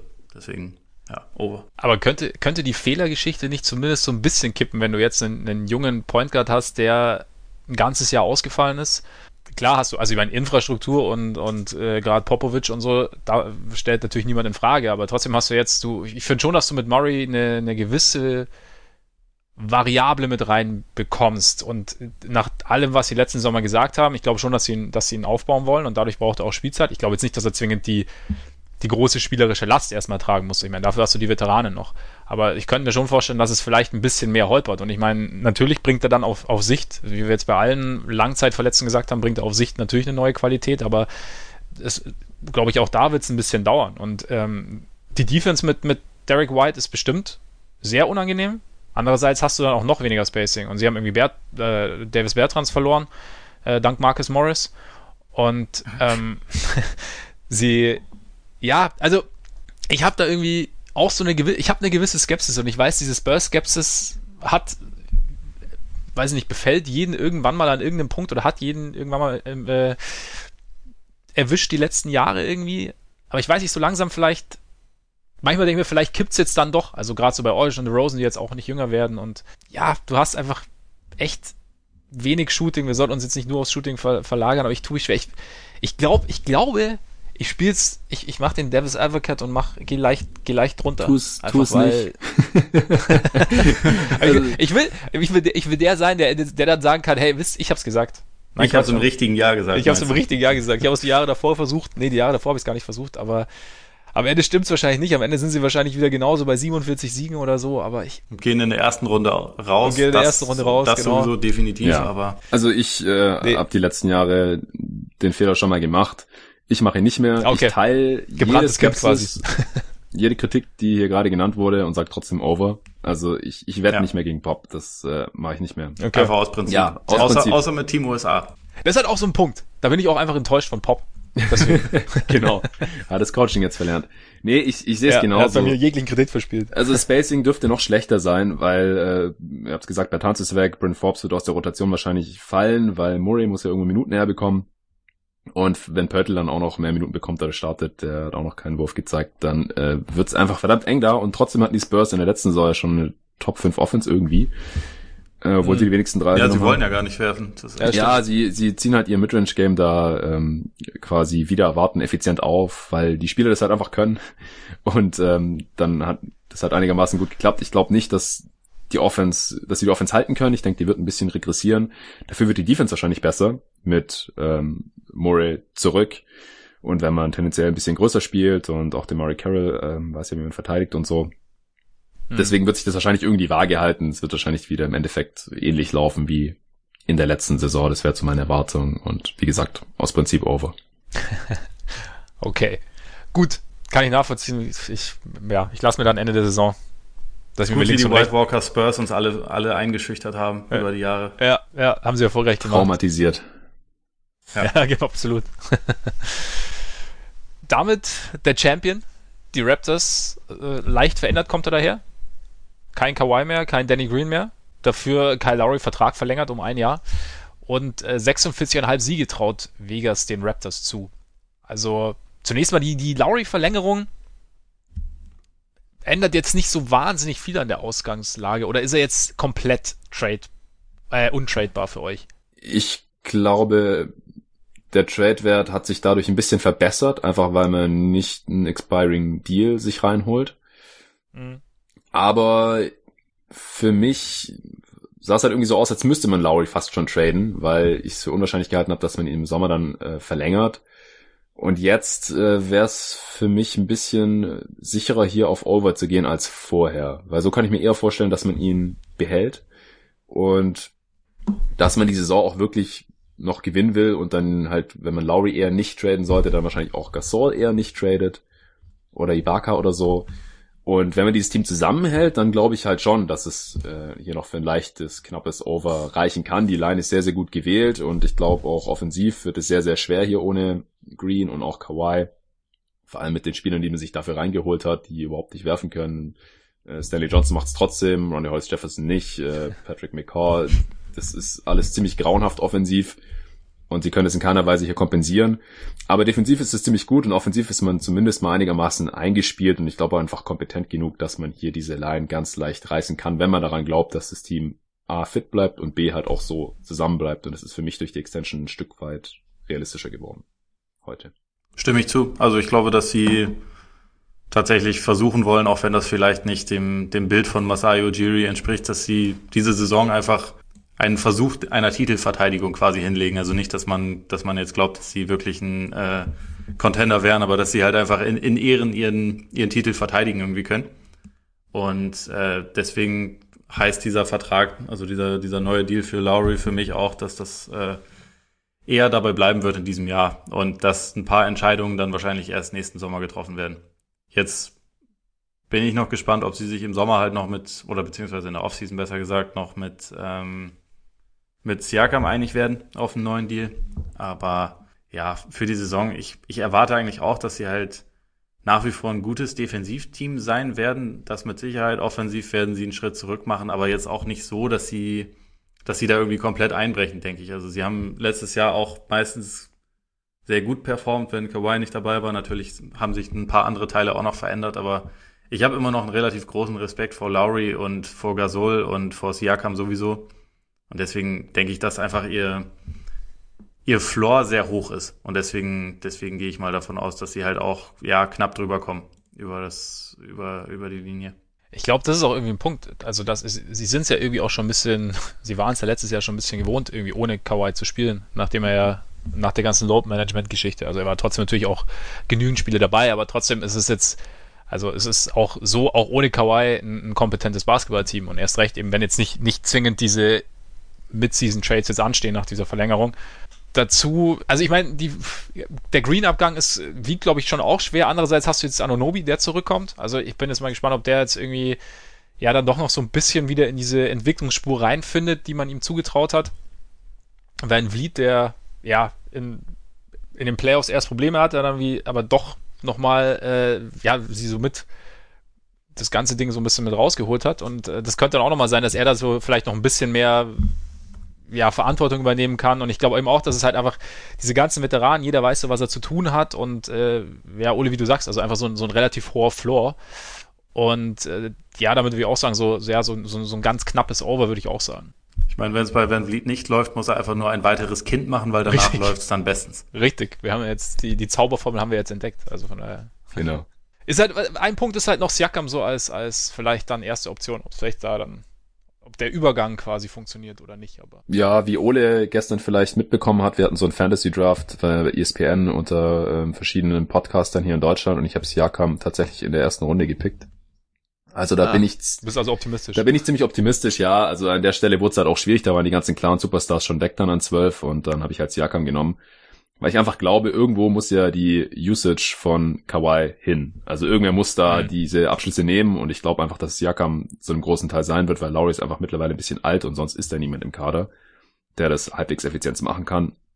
Und Siakam traue ich dir halt schon noch einen Schritt zu, auch ein paar mehr Minuten vielleicht zu spielen. Dann allgemein geht die Production halt ein bisschen hoch. Ich glaube, er kann noch ein paar mehr Assists spielen und so. Ob er jetzt noch eine Verlängerung unterschreibt, diesen ja, Sommer kann man schon nicht mehr sagen, es ist eigentlich Herbst schon, diese Off-Season, äh, glaube ich fast nicht, weil die Raptors haben da eigentlich nichts von. Also wenn er jetzt wirklich einen Max-Deal haben will, wie er hier schon äh, reported wurde die letzten Tage, und äh, nicht weniger annimmt, dann haben die Raptors nichts davon, ihm den jetzt schon zu geben. Das können sie auch nächsten Sommer machen. Sie können sowieso mit allem matchen. Und er muss es halt aus meiner Sicht schon noch mal ein bisschen beweisen. Also ich bin optimistisch, aber es war jetzt halt nur eine Saison, in der er auf dem Niveau gespielt hat. Jeder rechnet mit dem nächsten Schritt, der muss auch kommen, sonst ist er kein Max-Deal wert aus meiner Sicht. Aber wenn der halt nicht kommt, dann hat man hier halt ein bisschen Geld versenkt. Das will man nicht. Das muss man nicht vorzeitig tun. Da sehe ich keine Not. Da kann man jetzt genauso gut noch warten, wenn er jetzt äh, bereit ist, signifikant auf Geld zu verzichten. Also von diesen 160 Millionen oder ein bisschen mehr, die er dann da bekommen würde als Max-Deal, dann vielleicht 20, 30, 40 Millionen zurückzugeben oder so. Dann sollten die Raptors das vielleicht tun, aber sonst glaube ich nicht. Utah schon? Also schon ist gut, aber. schon, ja, nach zwei ja. Stunden und zwölf Minuten oder so. ja, ja, es ist, äh, es wird Zeit, aber wir, wir sind ja fast durch. Noch Jazz und dann die Wizards und dann, dann war es tatsächlich. Aber Jazz bei 53,5. Die NBA-Welt sieht Utah relativ positiv. Zu Recht, Ole? Ja, also ich habe erst gedacht, so da, da würde ich aus Prinzip wahrscheinlich ein bisschen under gehen, einfach weil sie ein paar verletzungsanfällige Leistungsträger haben und ich jetzt nicht weiß, wie sie das kompensieren würden, wenn Conley ausfällt oder, äh, oder auch ein Gobert ausfällt, nachdem sie jetzt keinen äh, erstklassigen Ersatz mehr für ihn haben, der Derek Favors halt einfach war über die letzten Jahre. Und äh, Gobert hat halt eigentlich immer so Phasen, wo er halt mal raus ist und dann kann das schon relativ schnell auch mal problematisch werden. Und die Jazz sind die letzten Jahre irgendwie immer langsam gestartet. Wobei ich jetzt nicht im Kopf habe, ob ihr Schedule am Anfang der Saison wieder so brutal ist wie letztes Jahr. Ich glaube, viel nicht, brutaler ja. geht's gar nicht. Besser ist es. Und dann habe ich aber gedacht, trotzdem, wenn dieses Team halt, also wenn die Leute gesund sind, dann sollten sie eigentlich nicht wahnsinnig viele Spiele verlieren, weil sie halt einfach echt gut besetzt sind, meiner Meinung nach, auch ihre, ihre Schwächen ziemlich ideal äh, ausgemerzt haben, also indem sie jetzt halt einfach den den Playmaker haben, der der Last von von äh, Donovan Mitchell nehmen kann in Conley, der auch deutlich besserer Decision Maker ist, auch noch in, so in der Schlussphase. Dazu mit äh, Bojan Bogdanovic eine weitere sehr gefährliche Offensivoption. Ähm, deswegen habe ich dann nach langem Hin und Her gesagt, dann gehe ich doch knapp knapp over. Also weil, weil einfach in Bestbesetzung kann dieses Team einfach extrem viel reißen. Deswegen sehe ich da mal über die Zweifel, was die Verletzungsprobleme angeht, hinweg. Ja, ist für mich ein ganz guter Punkt eigentlich so mit, also diese, diese Best, Bestbesetzung quasi, weil da einfach, sie haben irgendwie, ihre Defense haben sie irgendwie nicht, nicht geopfert, finde ich groß. Und also klar, der, der Favors-Abgang tut natürlich weh, aber sie haben halt ihre, ja, ihre Schwachstellen sind sie halt ziemlich, ziemlich effizient ähm, angegangen. Und ich meine, wir haben letztes Jahr schon ganz oft Conley Richtung Utah geredet, und jetzt ist es soweit und das könnte ganz gut passen. Und also auch, glaube gerade auch, weil, weil Mitchell dann dadurch einfach, glaube ich, nochmal noch mal einen Schritt nach vorne machen kann. Also irgendwie Zach Lowe hat auch einen ganz interessanten Stat ausgegraben, irgendwie, dass Mitchell 40% seiner Catch-and-Shoot-Dreier trifft. Da könnte er mit, mit Conley an seiner Seite doch auch noch mehr bekommen. Auch zusätzlich eben noch mit Bogdanovic, weil der natürlich auch nochmal einfach durch seine Präsenz, glaube ich, für ein bisschen mehr Raum sorgt.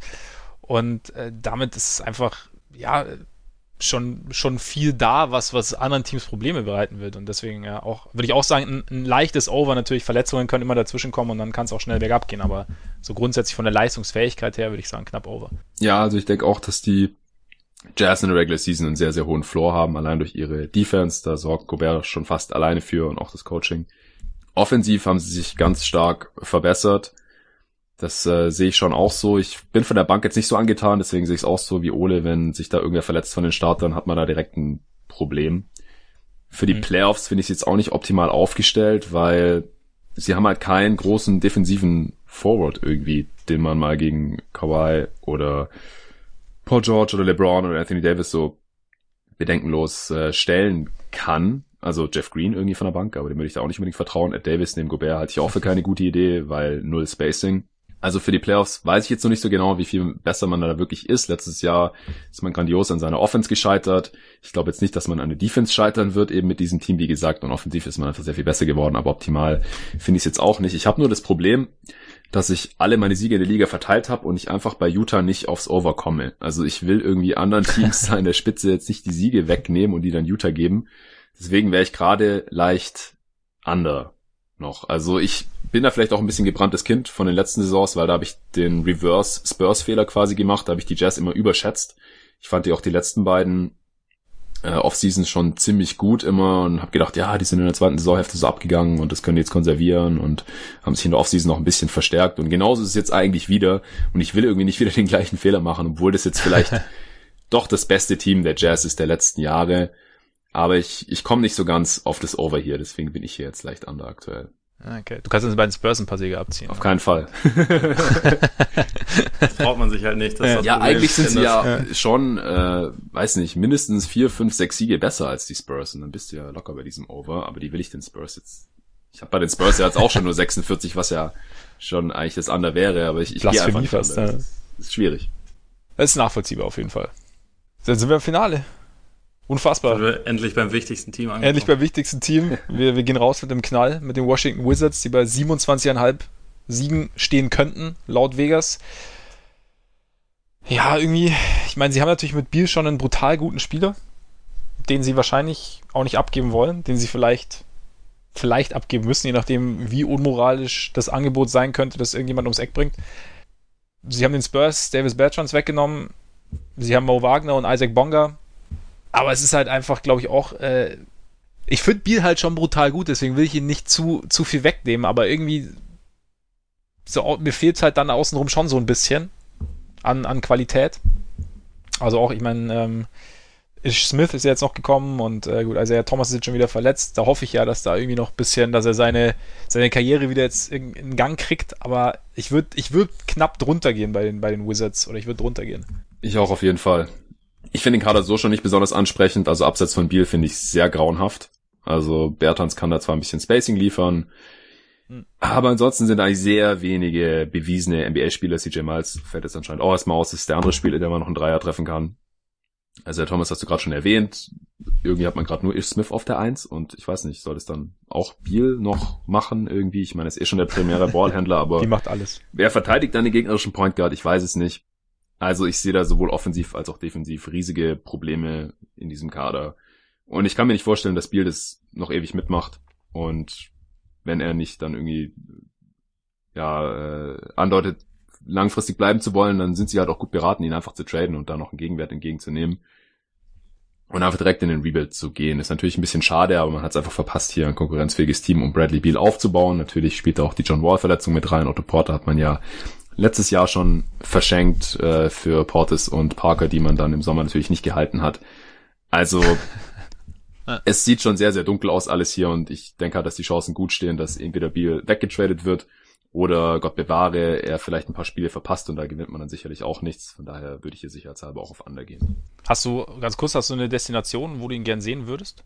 Oder was, was du auch als realistisch ansehen würdest? Boah, nee, da habe ich mir jetzt noch nicht so wirklich Gedanken drüber gemacht, ehrlich okay. gesagt. Äh, Miami ist natürlich an ihm dran, da sehe ich den Gegenwert jetzt aktuell nicht so ganz, weil die halt nur noch wenig eigene Picks haben.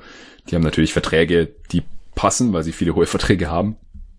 Und äh, Miami hätte ihn sicherlich auch sehr, sehr gerne, aber das äh, sehe ich gerade als relativ schwierig an. Und ansonsten, wie gesagt, ja. ich habe jetzt nichts parat, aber es ist immer so schwierig ja. vorherzusagen, weil es kommen dann oft Trades, mit denen man überhaupt nicht rechnet und auch wenn man immer sagt, ja, das Team möchte ihn gerne, aber die haben keinen Gegenwert, dann gibt's oft irgendwelche Three-Team-Trades und spätestens dann wird's einfach so schwer vorherzusagen. Ja, ja, klar.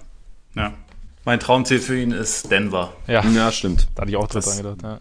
Das hätte schon irgendwie was. Also auch weil er, die waren ja letzte Saison war ja das, das äh, traditionelle London Game, war ja Knicks gegen Wizards, was natürlich schon auch echt absolut brutal ist. und, und da hat mir Beal tatsächlich ziemlich leid getan, weil er da halt so die ganze Zeit, also das ist ja ein total positiver Typ, der irgendwie versucht seine, äh, also alles immer einigermaßen angenehm zu sehen und die ganze Lage, also da war ja Wall natürlich auch schon lange verletzt und so und ähm, sich, sich da nicht zu viel zu beschweren. Und ich kann mir aber auch vorstellen, dass es diese Saison dann irgendwann der Geduldsfaden reißt. Und also er hat ja anscheinend auch schon seit seit eigentlich Anfang Juli, glaube ich, eine Vertragsverlängerung auf dem Tisch, die er aber halt nicht unterschreibt. Und vielleicht heißt das auch, dass das dann äh, früher oder später doch auf Abschied hindeutet. Und was das Team angeht, ja, da sind jetzt irgendwie so zwei, drei Junge, die ganz vielleicht ein bisschen was leisten können, aber die vielleicht auch noch ja nicht unbedingt jetzt Winning Basketball äh, spielen werden. Also Rui Hachimura werden sie mit Sicherheit alle Spielzeit der Welt geben, einfach weil er diesen diesen Hype-Faktor hat äh, und jetzt schon ein riesen Superstar in, in Japan ist und man das mit Sicherheit nutzen möchte. Aber ob das dann, also wie schnell aus dem dann ein, ein guter NBA-Spieler wird, vermag ich jetzt nicht zu beurteilen. Deswegen bei den Wizards bin ich auch relativ klar drunter. Also einfach, weil wo soll's herkommen, wenn es nicht Biel macht? Damit haben wir es geschafft. Unfassbar. Jetzt sind wirklich kaum zweieinhalb Stunden fast durch. Ja, ich habe gerade überlegt, ob ich noch mal eine Beal-Trade-Idee in den Raum werfe, damit mir die zweieinhalb Stunden vielleicht noch reißen. Ja, ja okay. Äh, Boston äh, habe ich jetzt heute, ich glaube, es war in einem Dunked On Pod gehört. Äh, und zwar, dass ähm, man vielleicht versuchen könnte, ihn und Tatum zu vereinen. Die sind ja beide aus St. Louis, glaube ich, und ähm, kennen sich ja. schon sehr lang. Also Beal ist wie so ein großer Bruder für Tatum.